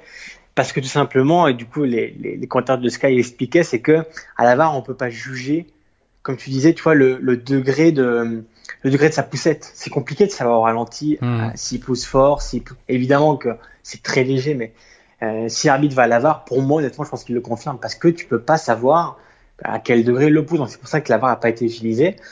Et du coup, bon, après le but, bah, Milan s'est liquéfié. Bon, bien avec l'entrée, on n'a pas beaucoup vu. J'ai quand même bien aimé, pour revenir individuellement parlant, un Coutronnet. J'ai trouvé quand même assez intéressant. Alors, techniquement, il y a encore beaucoup de progrès à faire. Mais dans ses appels, Euh, je l'ai quand même trouvé trouvé bon. Disons qu'il bougeait plus. Il bou... C'est un joueur qui bouge plus que que Piontek. Et il prend plus la profondeur. Ouais, ouais mais qui t'offre beaucoup moins de certitude que Piontek devant le but. Ah, disons que techniquement, Coutronnet a encore beaucoup de progrès euh, dans, dans plusieurs aspects du, du jeu. Mais c'est vrai que j'ai trouvé assez intéressant de ces appels en profondeur. On a vu le marquage tout, marquage individuel du, du taureau.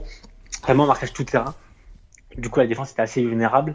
C'est vrai que Coutronnet, deux, trois fois, les, les a pris en profondeur. Après, ça n'a pas servi à grand chose parce qu'il n'y a pas eu quand même grand chose à se mettre sous la dent. Mais, euh, mais pour, pour revenir sur le contexte global, euh, voilà, c'est encore une défaite. C'est une défaite malheureusement pour Milan qui était assez attendue. Euh, comme si aller au Torino, tu vois, était assez insurmontable. Alors que oui, on sait que c'est compliqué le Torino, mais quand t'es Milan, tu es aussi en droit d'espérer. Ils n'avaient pas perdu depuis 2001, oui. si je ne m'abuse. C'est ça. Ce qui avait coûté le poste à Terim à l'époque, remplacé par un certain Ancelotti. Très grand passage mais... de Fatih Terim à la Marquage, un, un, passage très marquant, en effet. mais euh, et alors, je sais que les gens attendent de, de savoir ce qui va se passer pour Gattuso il y a eu une réflexion après le, le match. Bon, il y a une phrase qui a marqué. Euh, quand sur Sky, il dit, mais même à l'entraînement, ouais. euh, les joueurs réagissent pas. Euh, quand tu dis ça, honnêtement, c'est que c'est que ça va plus. Et encore une phrase que tu ne peux pas dire publiquement, quoi. C'est vraiment, il Évidemment. est quelque part, oui. il est touchant, tu vois, de d'avouer tous ces trucs et. Bien sûr. Moi, tu vois, hier, ça me gênait presque de regarder où euh, tu vois, il se, il s'auto-flagellait en public devant les micros de Sky. Très bas, voilà, j'ai beaucoup à apprendre, machin. J'ai encore, je sais plus, il explique un truc, genre j'ai trois ou quatre ans qui vont venir où euh, oui. je dois faire Et- beaucoup et- de progrès ouais. pour devenir un bon entraîneur et tout. Enfin, je trouvais ça à la fois touchant et à la fois un peu, euh, un peu gênant parce que, ok, euh, bon, moi j'estime que c'est pas un entraîneur euh, à la hauteur du Milan, euh, de manière, enfin, en tout cas pas encore.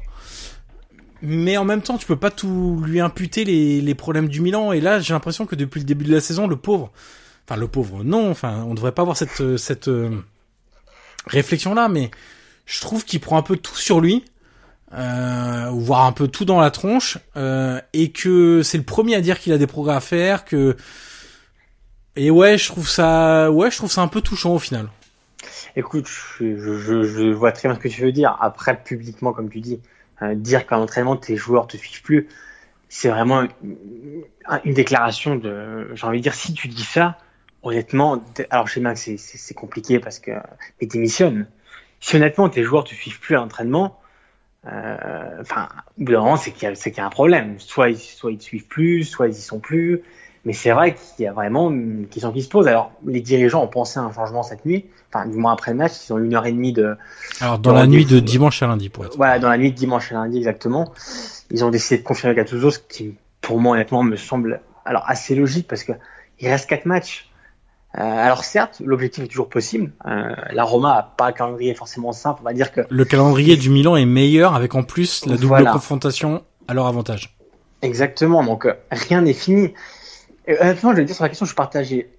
Parce que est-ce que tu, tu dois donner vraiment, parce que c'est vrai que cette équipe semble vraiment sans vie, sans âme, est-ce que tu leur, tu leur donnes une secousse en, en virant Gattuso, en le remplaçant par qui? Oui. Ça, c'est la grande question. Mais sur, alors, et l'autre, c'est te dire, mais de toute façon, il reste quatre matchs. Soit il fallait le, le débarquer avant, et pour Dieu sait qu'ils ont eu l'occasion, surtout, tu te rappelles, après les, les, les matchs nuls à Frosinone, ouais. euh, il y a eu Empoli à Bologne, des éliminations en Europa League que tout le monde oublie, mais dans un groupe. Euh, il faut pas oublier que Dudelange a mené à Milan pendant au moins 20 minutes, ce qui est quand même assez incroyable, mais ils ont l'occasion. Je pense que Noël était vraiment le, le bon, bon step. La Roma l'a fait, l'a fait avec, euh, avec Di Francesco Ranieri, et c'est assez payant en soi. Ranieri a pas révolutionné le jeu, mais il apporte au moins un peu plus de, de sûreté. Et ça pourrait sûrement payer pour la Roma en fin de saison. Mais honnêtement, maintenant, je sais pas ce que tu en penses, mais pour moi, ça me paraît vraiment trop tard. C'est délicat. Mais en même temps, après. Euh... Mais je, toi, je suis partagé en me disant, Ouais. mais est-ce que tu donnes vraiment, tu vois, un peu comme, comme un mourant, bah, tu lui donnes, tu sais, les, tu- un choc, quoi, pour lui dire, bah, essaie, essaie de, de revenir à la vie, parce que ce qui est dingue, c'est que c'est pas fini. C'est que la Roma, euh, la, l'Atalanta va aller à, à Turin, la Ouais. Roma va recevoir la Juve, et ils vont aller à Gênes, il y a rien n'est fini. Non. Mais c'est vrai que, du coup, qu'est-ce que tu fais? Est-ce que tu le vires, mais en te disant, bah, il reste quatre matchs pour le temps, ou alors est-ce que tu dis, bah, de toute façon, il reste que quatre matchs, c'est trop tard, on aurait dû le faire avant, et du coup, on continue avec lui, parce que les alternatives, honnêtement, qui tu veux mettre à l'heure actuelle? Bah, c'est Qui un peu. accepterait? Moi, en fait, c'est le seul truc qui. Parce que même en 4 matchs, je pense que tu peux réussir à inverser la tendance. Faut quand même préciser qu'il reste sur 5 points en 7 matchs, hein, Milan. Oui. ouais, ouais. Il y a Et que la Fiorentina et Parme qui font moins bien, sachant que la Fiorentina joue ce lundi soir. Donc ils peuvent faire mieux aussi. Euh, donc la, la- la tendance est vraiment pas bonne. Euh, après les alternatives, euh, voilà, je sais pas si Brocky est libre, mais euh, c'est pas c'est pas meilleur pour moi. Il y a pas un il y a pas un Tu mec. vois, t'aurais euh, pu, t'aurais pu tenter un, un Donadoni à 10 journées de la fin, par exemple. Mais à la 4 de la fin, c'est mort. Ben évidemment, évidemment qu'un un Donadoni n'acceptera pas. Alors, beaucoup disent euh, l'entraîneur de la Primavera. L'entraîneur Oui, de la mais on a Primavera, déjà c'est vu. euh. C'est euh, pff, Non, puis on a déjà vu. euh, il me semble que Gattuso quand il arrive, enfin. évidemment. Euh, un premier passage, il vient de la Primavera, Brocchi vient Oui. de la Primavera, on a vu ce que ça avait donné aussi, quoi. Inzaghi de la Primavera aussi. Inzaghi aussi également, donc... euh, La seule erreur qu'a fait, qu'a fait Milan, c'est confirmer, tu vois, par exemple, Ranieri. Alors, évidemment, c'est un erreur qu'on voit à la Primavera, mais Ranieri est venu là pour dépanner. Euh, dire c'est clair, à la fin de la saison, il sera remplacé. D'ailleurs, j'ai trouvé son discours très classe à la fin avec Conte du match, Mm. euh, samedi, où il disait, bah, Conte est, un- est est grand entraîneur, et je le souhaite pour la Roma, mais moi, j'ai trouvé la Roma très intelligente, ils ont fait le bon choix au bon moment, et Milan, maintenant, m'a l'air quand même dos au mur, parce que c'est vrai qu'il y a une réflexion en disant, qu'est-ce qu'on fait de Gattuso? Parce que c'est vrai que son, son discours, je pense que tu l'as vu hier sur Sky, il est assez démissionnaire quand même, il a l'air Ouais. vraiment au bout. Il est, il est déprimant, il même lui, moi, il me fait vraiment de la peine. Moi, je pensais Quand- limite, tu vois, quand il est allé au micro, qu'il savait qu'il passerait pas, euh, entre Je- guillemets, la nuit. ouais, ouais. Et j'étais très étonné d'apprendre ce matin, effectivement, qu'ils avaient été de le confirmer. confirmé, ouais. Mais c'est vrai que j'ai l'impression qu'il y a vraiment quelque chose qui s'est cassé. Euh, il y a eu du mieux sur le terrain, mais c'est vrai que mentalement, euh, j'ai trouvé Coutronnet très touchant à la fin du match.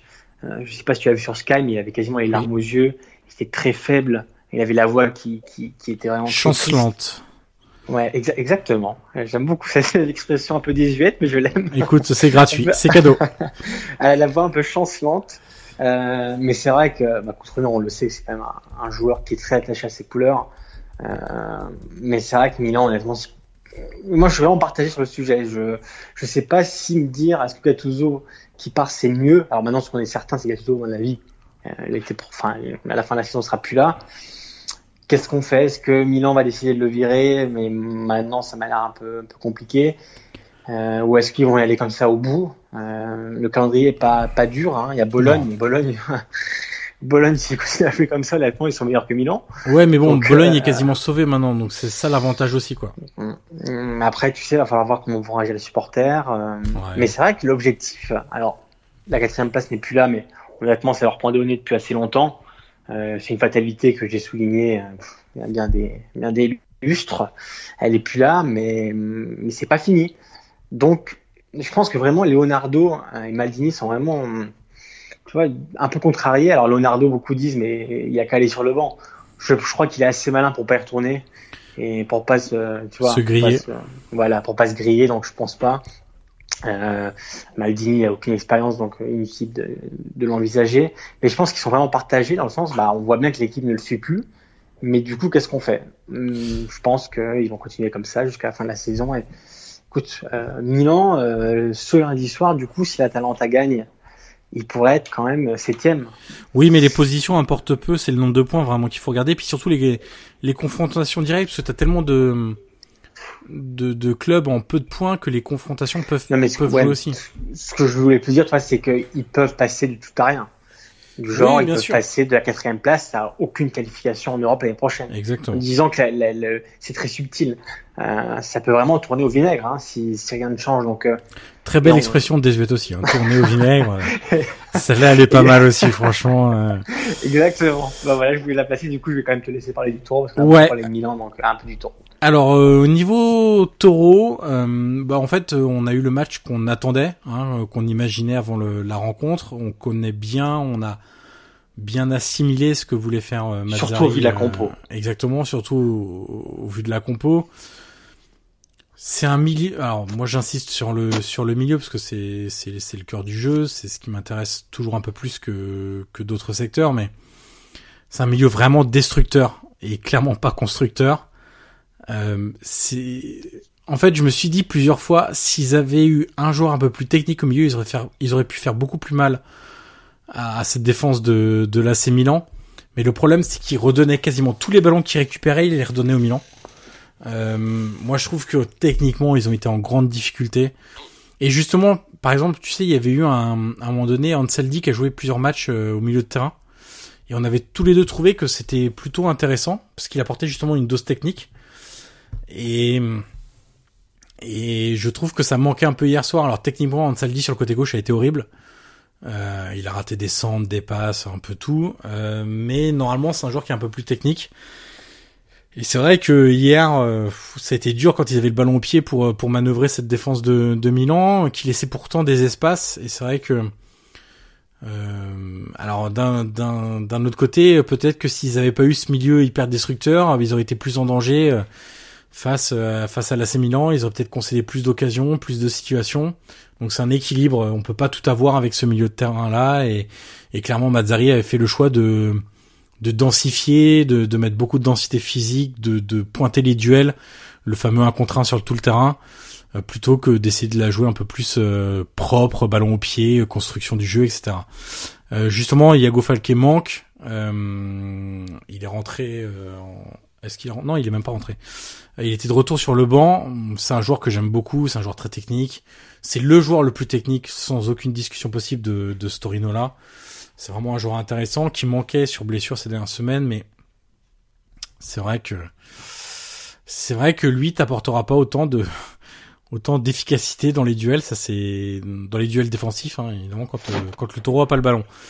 Euh, et puis tu petite anecdote, euh, hier pendant tout le match, je me disais purée Berenguer, Berenguer, Berenguer, je sais même pas comment on dit. Qu'est-ce qu'il est nul. Aussi, hein. Je me disais mais il est catastrophique, il rate tout. Euh, tu vois, c'est un joueur qu'on nous avait vendu comme une pépite à son arrivée parce que, euh, alors Jay avait un coût de transfert, ça devait être 7 euh, millions, je crois, en tout. Et pour le taureau, c'était comme une belle somme. Euh, et puis, c'était un espagnol, il était jeune, donc c'était un peu la hype du foot espagnol et, et c'était le combo parfait. En gros, euh, voilà, ça allait forcément marcher, etc. Et depuis qu'il est là, franchement, hormis sa pointe de vitesse et son activité, ça on va pas lui reprocher. Je lui vois quand même assez peu de qualité.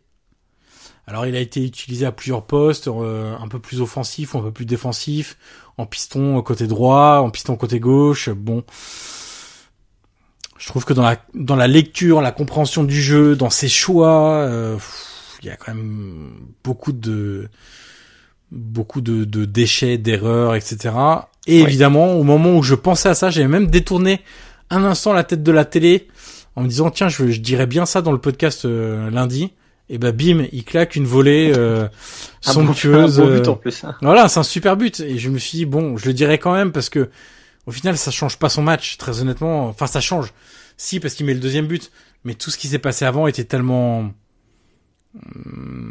peu peu efficace que qu'il fallait le dire et que voilà, c'est un joueur dont j'ai du mal à estimer la la vraie valeur ou en tout cas le potentiel qu'on qu'on lui prête même s'il est encore jeune, je crois qu'il a 23 ans.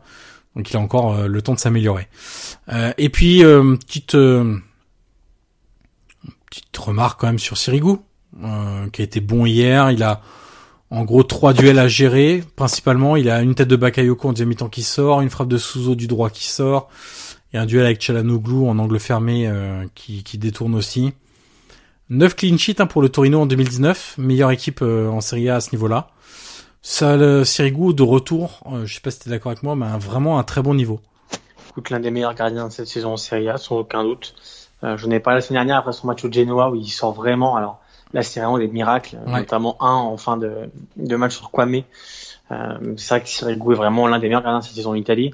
Peut-être pas le meilleur, comme a dit, euh, comme a dit Mazzari la semaine dernière, mais c'est vraiment honnêtement, euh, il est largement dans le top 5, hein, euh, même voire dans le top 3. Mais Tiens, d'ailleurs, je te prends au, dépourvu. Autre euh, dépourvu, expression un peu désuète.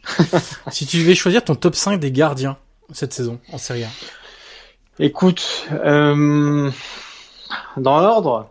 Non, sans ordre, juste me donner un top 5. Sans ordre, alors écoute, bon déjà je vais prendre Danovic, évidemment, Chesney, qui a encore fait une bonne saison, du coup Sirigu, Aodero, bon malheureusement il reste pas sur des grands matchs, mais oui. j'ai trouvé, j'ai trouvé aussi intéressant malgré son match à Bologne. Euh, fait 4, et le cinquième. Pour rire, j'aurais pris Olsen. Euh, tu mets- Évidemment que non. je suis étonné, tu mets pas Donnarumma dans le lot. Écoute, euh, Donnarumma, je l'ai trouvé, euh, trouvé trop inconstant. Il, il est bien revenu à une période où Je trouve quand même qu'il rapporte beaucoup de points au Milan cette année. hein. Disons que sur un top 5, je le mets cinquième, peut-être. Alors, je, je dis pas, je dis pas que euh, qu'il est mauvais, hein, j'ai pas dit ça, mais dans le derby à l'aller, il, il coûte le but euh, et je trouve parfois assez incertain dans les sorties. Ou, euh, mais ça reste un, un, un- un- putain, il a plus de 150 matchs en Serie A. euh, il a 20 ans, euh, évidemment que ça reste un des, des valeurs sûres du, du Milan. Après, je te dis, il y a encore des progrès à faire, il est jeune. Mais oui, évidemment, alors, sans te mentir, je l'avais un peu oublié.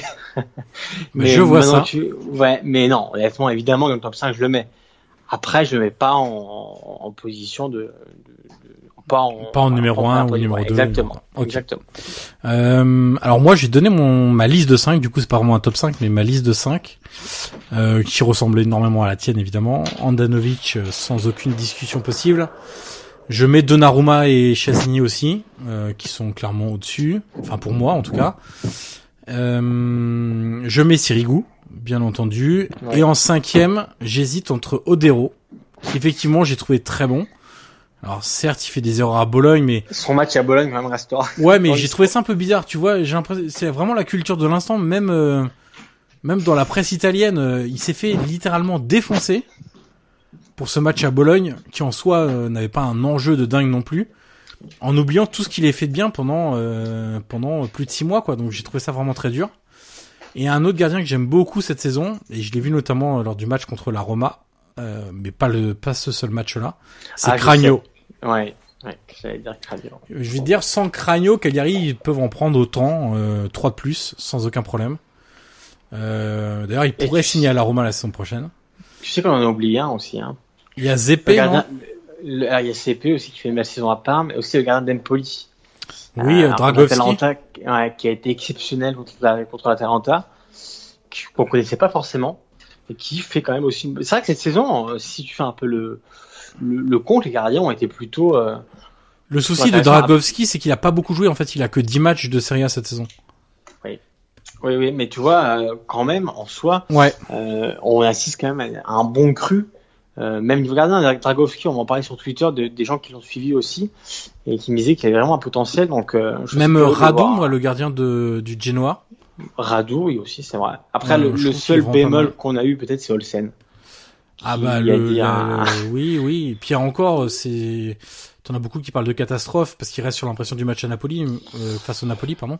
Ouais. mais il a aussi sauvé beaucoup de situations à un moment donné. C'est pour ça que je te dis que c'est ouais, mais pour oui Olsen, globalement ouais. c'est une déception parce que derrière Allison tu tombes sur Olsen et effectivement c'est c'est compliqué. Après moi en déception j'ai quand même euh, euh, j'ai oublié son nom. Concili le gardien de, de Sassuolo. Ah oui. qui bon a fait vraiment une saison très Surtout très moyenne Et il colle pas au jeu du tout de, Non. de, de, Zerbi. Non, exactement. Donc, euh, donc voilà. Bon, c'était le petit aparté euh, euh, sur le sur les gardiens liés à la performance de, de Sirigu hier. On passe au Dolce avec euh, trois sujets principaux. Euh, allez, tu commences par Bologne, un petit laïus rapide sur euh, Sinissa, le roi des coups francs. Dieu sait qu'il en a mis des coups francs. Eh hein. oui. Dieu sait qu'il en a mis. Écoute, euh, alors je suis partagé entre le fait de glorifier Ivanovic qui, qui, qui fait un gros travail depuis, depuis son arrivée à, à Bologne et me dire, mais du coup, Inzaghi. Qu'est-ce qu'il vaut, Inzaghi? Ouais. Euh, réponds à cette question, s'il te plaît. Ah non, non, Et mais bah, en, en fait, on en avait parlé il y a trois semaines, je crois, ou deux semaines, je sais plus, on avait fait, tu sais, la moyenne de points euh, entre Inzaghi et... Je crois que c'est toi qui avais sorti la stat, entre Inzaghi, euh, le Bologne avec Inzaghi et le Bologne euh, avec Mihailovic, mais euh, il y a, il y a... Alors, non seulement déjà dans les chiffres, mais même sur ce qu'on voit sur le terrain, quoi. Disons que t'as... En première partie de saison, t'avais un amas de joueurs euh, qui essayaient de faire une équipe, et depuis que Mihailovic est là, t'as une vraie équipe. Avec en plus des individualités qui arrivent à ressortir. Disons que la, la, la différence est quand même assez, euh, assez incroyable entre le Bologne de, de Mia et d'Inzaghi. Alors que, après, on avait dit, euh, tu te rappelles cet hiver que les arrivées de, de Soriano et Sansone euh, font Oui. beaucoup de bien. Ça l'a été. Euh, mais c'est vrai que Mianovic, honnêtement, il a quasiment, le- il a le même, j'allais dire quasiment, mais il a le meilleur rythme depuis huit journées. Il est même devant la Juve. Euh, les, les, journalistes de Sky ironisaient un peu en disant hier euh, ah vous avez un rythme de Scudetto, euh, est-ce que vous pouvez viser l'Europe? L'année prochaine, hein, dans, le dans le vue de la saison prochaine. Mais c'est vrai que le, travail qu'a fait Mianovic, alors est-ce qu'il a simplement normalisé une situation qui était vraiment dramatique, je sais pas, mais c'est vrai que son travail est assez assez conséquent. Il va falloir aussi se poser des questions sur que vaut réellement Mianovic sur la Miyagi, parce que c'est vrai qu'à Milan, il a un peu fait un peu raté aussi. Hein. On sait que Milan, le contexte n'était pas simple. Moi, je trouve qu'il est, c'est un très bon entraîneur pour travailler sur la tête des joueurs. Après, il a clairement rien inventé dans le jeu. Et je le trouve même souvent, de manière régulière, lors de ses différentes expériences, un peu frileux dans le jeu. Je, suis plutôt d'accord, mais c'est vrai qu'en tout cas, euh, il a, voilà, il a, il a sauvé Bologne quasiment à, à lui tout seul en, alors que c'était bien mal parti. Hein. On se rappelle qu'ils étaient quand même au, bord du gouffre, euh, notamment avec les tifosi qui contestaient la, la, la société. Donc euh, voilà, je, tenais quand même à souligner le, gros travail de Mia euh, depuis depuis son arrivée à Bologne. Et il a réussi à les sauver. C'est très bien aussi parce qu'on sait que Bologne c'est quand même aussi une place importante en, en Serie A. Alors avant de parler du, du Napoli, on va essayer de faire assez rapide parce que bon, ça a beaucoup tourné sur les réseaux sociaux ce week-end. Mais le clash à Dani Allegri, je te laisse le, le soin de le résumer. Écoute, c'était euh, c'était après ce match interview où clairement on a vu Allegri euh, arriver en fin de match, on a tout de suite euh, compris qu'il allait qu'il comme on dit en Italie, voilà, il avait besoin de s'enlever une épine du pied. Bon, on va dire qu'il se l'est bien enlevé. Et voilà, il y a eu Adani, on va dire partisan d'un beau jeu. et il avait notamment taclé Allegri il y a c'était la semaine dernière où il disait quoi, la, la, la Juve avait fait trois tirs contre l'Ajax en deux matchs, que en gros c'était pas normal, et que bah, la Juve avait clairement été de sortir face au beau jeu de l'Ajax et qu'ils n'avaient rien proposé, malgré le fait qu'ils ont un, une équipe pour le faire. Et du coup, Allegri a dû, a dû entendre ça. En conférence de presse, il avait déjà envoyé un petit pic euh, en disant bon bah l'année prochaine, euh, je prendrai vos notes et puis du coup bah on jouera comme vous dites aux journalistes. Et du coup bah il est arrivé euh, et tout de suite il va être un peu chaud en, en voilà en, en, en dénonçant les, les théories, les, enfin, les observateurs qui viennent tous des théoriciens avec leurs grandes théories. Il a, a tout de suite parlé à Dany en disant, bah, toi, tu lis des livres, tu connais rien au football. Et on va dire que c'est un peu dérapé au moment où il lui a dit, bon, bah, maintenant, c'est moi qui parle et toi, tu te tais. Et c'est vrai que là, Dany a dit, non, mais écoute, euh, tu te tais, tu le dis à ton frère, euh, pas à moi. Et voilà, après, c'est un peu dégénéré. Et du coup, euh, Allegri était là en disant, bon, moi, je suis un praticien, je suis pas je suis pas un théoricien, j'ai gagné six Scudetti, euh, et après, bah voilà, la, la fin de l'interview, il est parti, assez énervé d'ailleurs, parce que je sais pas si tu as vu aussi cette vidéo de Spalletti qui parlait du coup en même oui. temps Intertivou. Oui. et qui du coup, c'était quand même très drôle, à un moment, il s'est tu pour écouter ce que disait Allegri, et du coup, Allegri est passé en furie derrière en disant, maintenant, je parle plus à la personne. Et du coup, forcément, ce clash a fait le tour des médias italiens, pas que. C'est vrai qu'en France, bah, du coup, on l'a, on l'a rapporté. Et voilà, maintenant il y a les partisans. Alors c'est vrai que ça se divise en deux clans. Il y a les partisans voilà, c'est le fameux débat entre euh, le beau jeu qu'on assimile forcément à, à, la défaite, en clair, et le jeu prudent, euh, sans risque qu'on assimile à la victoire entre les partisans d'Allegri. Le pragmatisme d'Allegri. Voilà, et euh, ou même le conservatisme d'Allegri et euh, des stratégies qu'on qualifie d'utopiques de d'entraîneurs comme euh, comme Gasperini, De Zerbi, euh, qu'on estime incapable de gagner avec une grande équipe avec cette stratégie-là. Euh, voilà. Euh, disons que t'as les pros Allegri et les anti-Allegri. T'as des, des entraîneurs qui se manifestent. Capello défend beaucoup Allegri depuis, Saki, depuis un peu toujours. Saki pas du tout. Voilà, c'est un peu deux écoles de pensée totalement différentes et mais là, c'est vrai que ça atteint des des niveaux qui sont pas acceptables, euh, je trouve, euh, d'espèces de, guéguerre personnelle. Il y a eu une réponse, je sais pas si t'as vu, euh, avant qu'on enregistre, euh, Adani a été interviewé sur une, je ne sais plus quelle radio. Oui, oui, oui, la réponse. voilà, il a, en gros, il a dit, euh, Allegri, de toute façon, il est, il est, il est pas bien éduqué, il est grossier, arrogant. Ouais il m'a manqué de respect. Bon, je pense qu'il faut que ça s'arrête et que, à la limite, qu'on parle de jeu, oui, mais que ça prenne des proportions comme ça et surtout que ça dérive sur euh, sur des considérations personnelles, euh, d'éducation, etc. Je trouve que c'est pas la, je trouve pas que ce soit la bonne idée. Est-ce qu'on peut conclure ce, ce, débat en citant le Oula. grand Arrigo Sacchi Oula, attention. la citation d'Arrigo Sacchi. Qui voilà, on sera unanime moins pour, pour dire qu'Arrigo Sacchi a marqué l'histoire du football. Oui. Et du coup, un jour, il a raconté que du coup, je vais, je vais ouvrir les guillemets, où il disait un jour, avec Milan, on a gagné 2-0 à Pescara. Et il dit, moi j'étais mécontent parce qu'on avait mal joué. Et du coup, après le match, Galliani est venu en, me disant, Arrigo, euh, ça arrive de gagner aussi en jouant mal. Et là, qui dit, euh, moi je lui ai répondu non, car après les joueurs vont s'habituer. Je trouve, ça, trouvé, euh, je trouve ça très, voilà, je trouve ça très beau, assez significatif de, de, ce que je peux penser du football. Donc voilà, je tenais à, à conclure ce débat par cette jolie citation tu, du maître Arrigo Sacchi. Tu as euh, bien fait, et c'est un très bon moyen de mettre fin à ce débat. Euh, on finit avec le Napoli. Euh, alors là, euh, c'est très chaud aussi. C'est vrai que très chaud. La contestation des tifosi du Napoli. Alors je fais un, un rappel euh, assez rapide de, des faits. Ça a duré tout le week-end. Il y a d'abord eu à Frosinone, puisque Naples se déplaçait à Frosinone, dans le, la région du Latium, de nombreux chants tout au long de, de la rencontre, où une partie des des, des, supporters qui étaient en parcage chantaient "On mérite mieux" euh, pendant tout le match. Euh, alors c'est c'est une opposition euh, essentiellement avec le, le président hein, Aurelio De Laurentiis, président propriétaire du Napoli.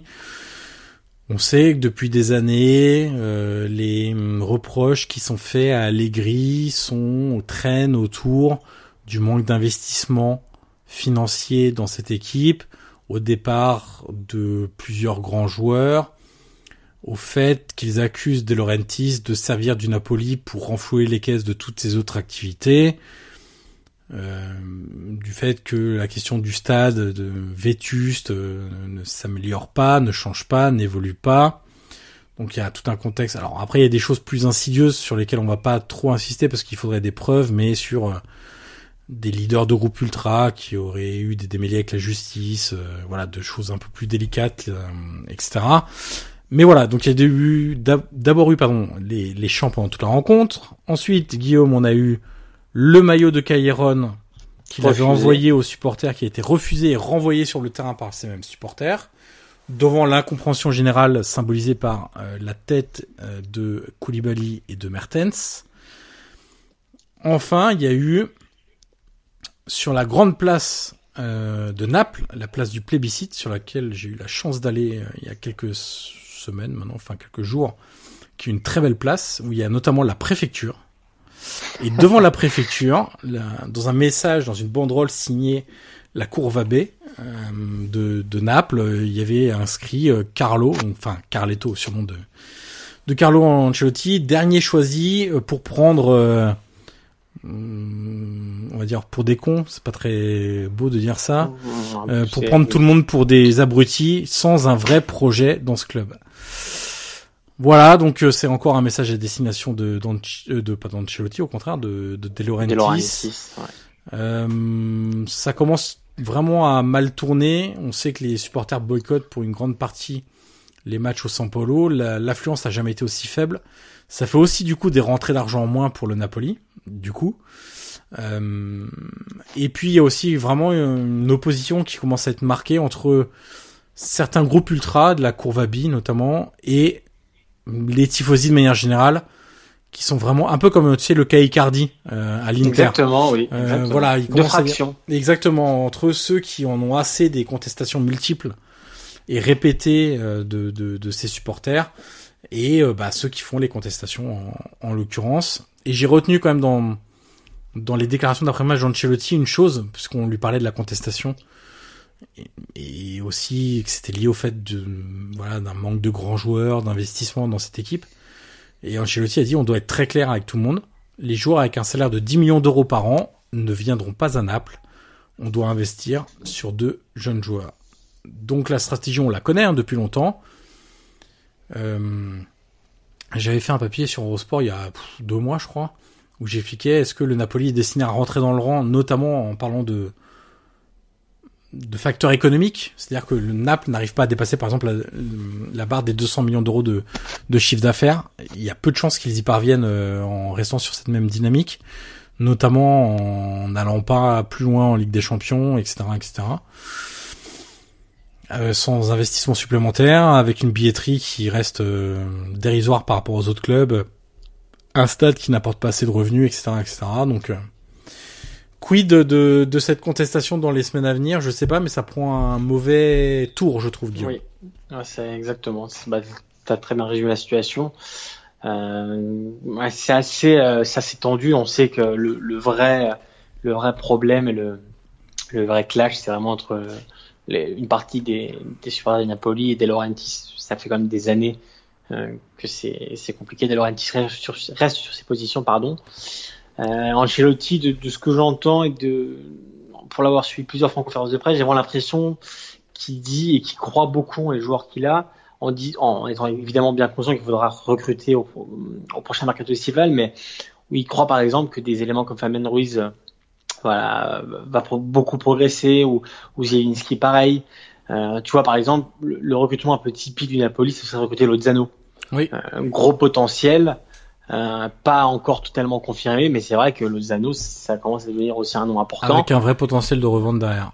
Exactement, donc je pense que c'est... Euh, Ancelotti l'a très bien résumé avec ta phrase, hein, en disant voilà, les joueurs du, de la carte du Lignon n'en pas, mais les autres, euh, les autres oui. Donc, euh, je pense que les supporters de Napoli surtout sont lassés de pas gagner de titre. C'est vrai que beaucoup de tifosi les chambres toujours avec ça. Et, Et oui, mais que... alors je me permets de te coûter, de, de coûter, non, de, de te couper en l'occurrence, mais ça me fait penser un peu aux tifosi de la Roma. Et là, t'as envie de leur mettre sous le nez la dette de création des clubs et le nombre de trophées qu'ils ont gagnés jusque-là. Et c'est bien d'être ambitieux, mais il faut aussi être conscient de ton histoire et de la place du club dans le panorama du football de ton pays. Ben oui, oui, non, mais je, je, je suis assez d'accord. Après, je... la fondation de la Roma c'est en 1927, le Napoli c'est en 1926. Depuis 1926, le Napoli n'a gagné que deux championnats d'Italie depuis 1927, la Roma n'a gagné que trois championnats d'Italie. Surtout que Napoli revient de l'enfer. Hein. Exactement. Il n'y a, pas, il y a, pas, il y a pas longtemps, ils étaient au bord de la faillite. Était Donc ne pas réussir à se contenter de deuxième place successive et d'un quart de finale, alors certes de Ligue Europa. Mais tu sais, tu sais comment comment. Pourquoi pas On a le droit d'être ambitieux, mais il faut aussi être réaliste quelque part. Je, je suis d'accord, mais tu sais comment sont les tifosi. Malheureusement, il n'y a aucune patience en Italie et ils ont gagné. Le Napoli il le frôle tellement à chaque fois. Alors cette année, non. Mais tu vois, je pense qu'ils ont beaucoup de regrets, même l'année dernière, où le Scudetto euh, était possible même après leur victoire à, à, à Turin, euh, avec la tête de Koulibaly, la fameuse tête. Et c'est vrai qu'ils passent pas loin. Ils, je pense qu'ils croyaient beaucoup sur la Ligue Europa cette année. Euh, bah, si, si les matchs étaient été mieux, mieux négociés face à, face à Arsenal, qui sait l'issue de la rencontre, mais ouais, oui, je pense qu'ils sont vraiment tellement frustrés de rien gagner que bah, De Laurentiis prend, prend cher. Et d'ailleurs, euh, à Rome, c'est la même chose avec Palota. Hein. Oui, bien sûr. Euh, Palota, Palota est pas plus dans le cœur des gens non. que De Laurentiis et Napoli. Donc euh, après, je suis d'accord avec toi dans le sens où euh, les succès, ça se construit. Euh, il faut du temps. Euh, Napoli a des jeunes joueurs. Après, c'est sûr qu'il faudra, il en faudra des plus grands pour passer ce, ce fameux cap. Mais euh, qui dit que dans 2-3 ans, le Napoli avec ces joueurs-là, ou du moins les plus jeunes, n'arrivera pas à construire quelque chose malheureusement, c'est qu'en Italie, la patience euh, n'est pas vraiment reine. Voilà un bon moyen de conclure ce 36e épisode du podcast. Je savais que tu aimerais cette petite fin. Et Calcio et Papier, exactement. On va quand même préciser le programme de la semaine prochaine. Alors, une journée qui va se dérouler sur 4 jours. Donc, c'est super. Euh, Pas de vie sociale en vue. Voilà, exactement. Alors, Juventus Torino, le derby de Turin, le vendredi soir va savoir pourquoi le vendredi soir, mais certes, ils espéraient peut-être euh, que la Juve soit encore en Ligue des Champions au moment de la programmation et donc d'anticiper ce match. Je, très honnêtement, je pense que c'est un peu ça. Samedi 18h, Chievo Spal. À 20h30, déplacement de l'Inter sur la pelouse de l'Udinese. Et notre petit point, dimanche midi 30, avec un Empoli Fiorentina. Le multiple... Ouais, exactement. Le multiplex euh, du dimanche 15h, Lazio Atalanta, donc euh, match pour la pour la course à la quatrième place, Sassuolo Frosinone et Parme Sampdoria. Ensuite à 18h, Genoa Roma. À 20h30, Napoli Cagliari. Et pour terminer, lundi soir, Milan Bologne à 20h30. Pourquoi lundi soir? Bon. Eh bien, écoute, euh, je te donne le numéro de l'attaché de presse de la fédération italienne. Ah, c'est quand même. Et, et tu Ah, lui iras lui poser la Ah, question. ouais. C'est le fameux Monday Night Bien qui va être sûr. supprimé en Bundesliga. Voilà, et qui pourrait être supprimé en Serie A aussi, ça Ouais, que c'est vrai que ce, ce Milan-Bologne placé un lundi, Ouais. alors que bon, il n'y a plus grand chose sur la scène européenne à jouer pour Milan. Bon, c'est incompréhensible, mais bon, c'est les fameux, fameux droits télé euh, à laquelle on, auxquels on ne peut pas déroger. Bah non, bah c'est comme le, le marché chinois. euh, À et demi. Bah attends, à Empoli en Asie, je pense que tu ne te rends absolument pas compte de l'impact qu'a ce club sur les finances euh, de- du football Le italien. seul avantage, c'est que les fans chinois vont découvrir Benacer. Et ça, Ouais. c'est très bien. Benasser et Traoré, deux Et très Traoré. bons joueurs. Voilà Guillaume, euh, on boucle là une heure et demie quand même, hein, donc c'est un podcast assez long, euh, comme d'habitude j'ai envie de dire. Euh, on se retrouve donc la semaine prochaine et d'ici là, profitez du football italien car il n'y a plus que quatre journées. Salut Guillaume. Salut à tous.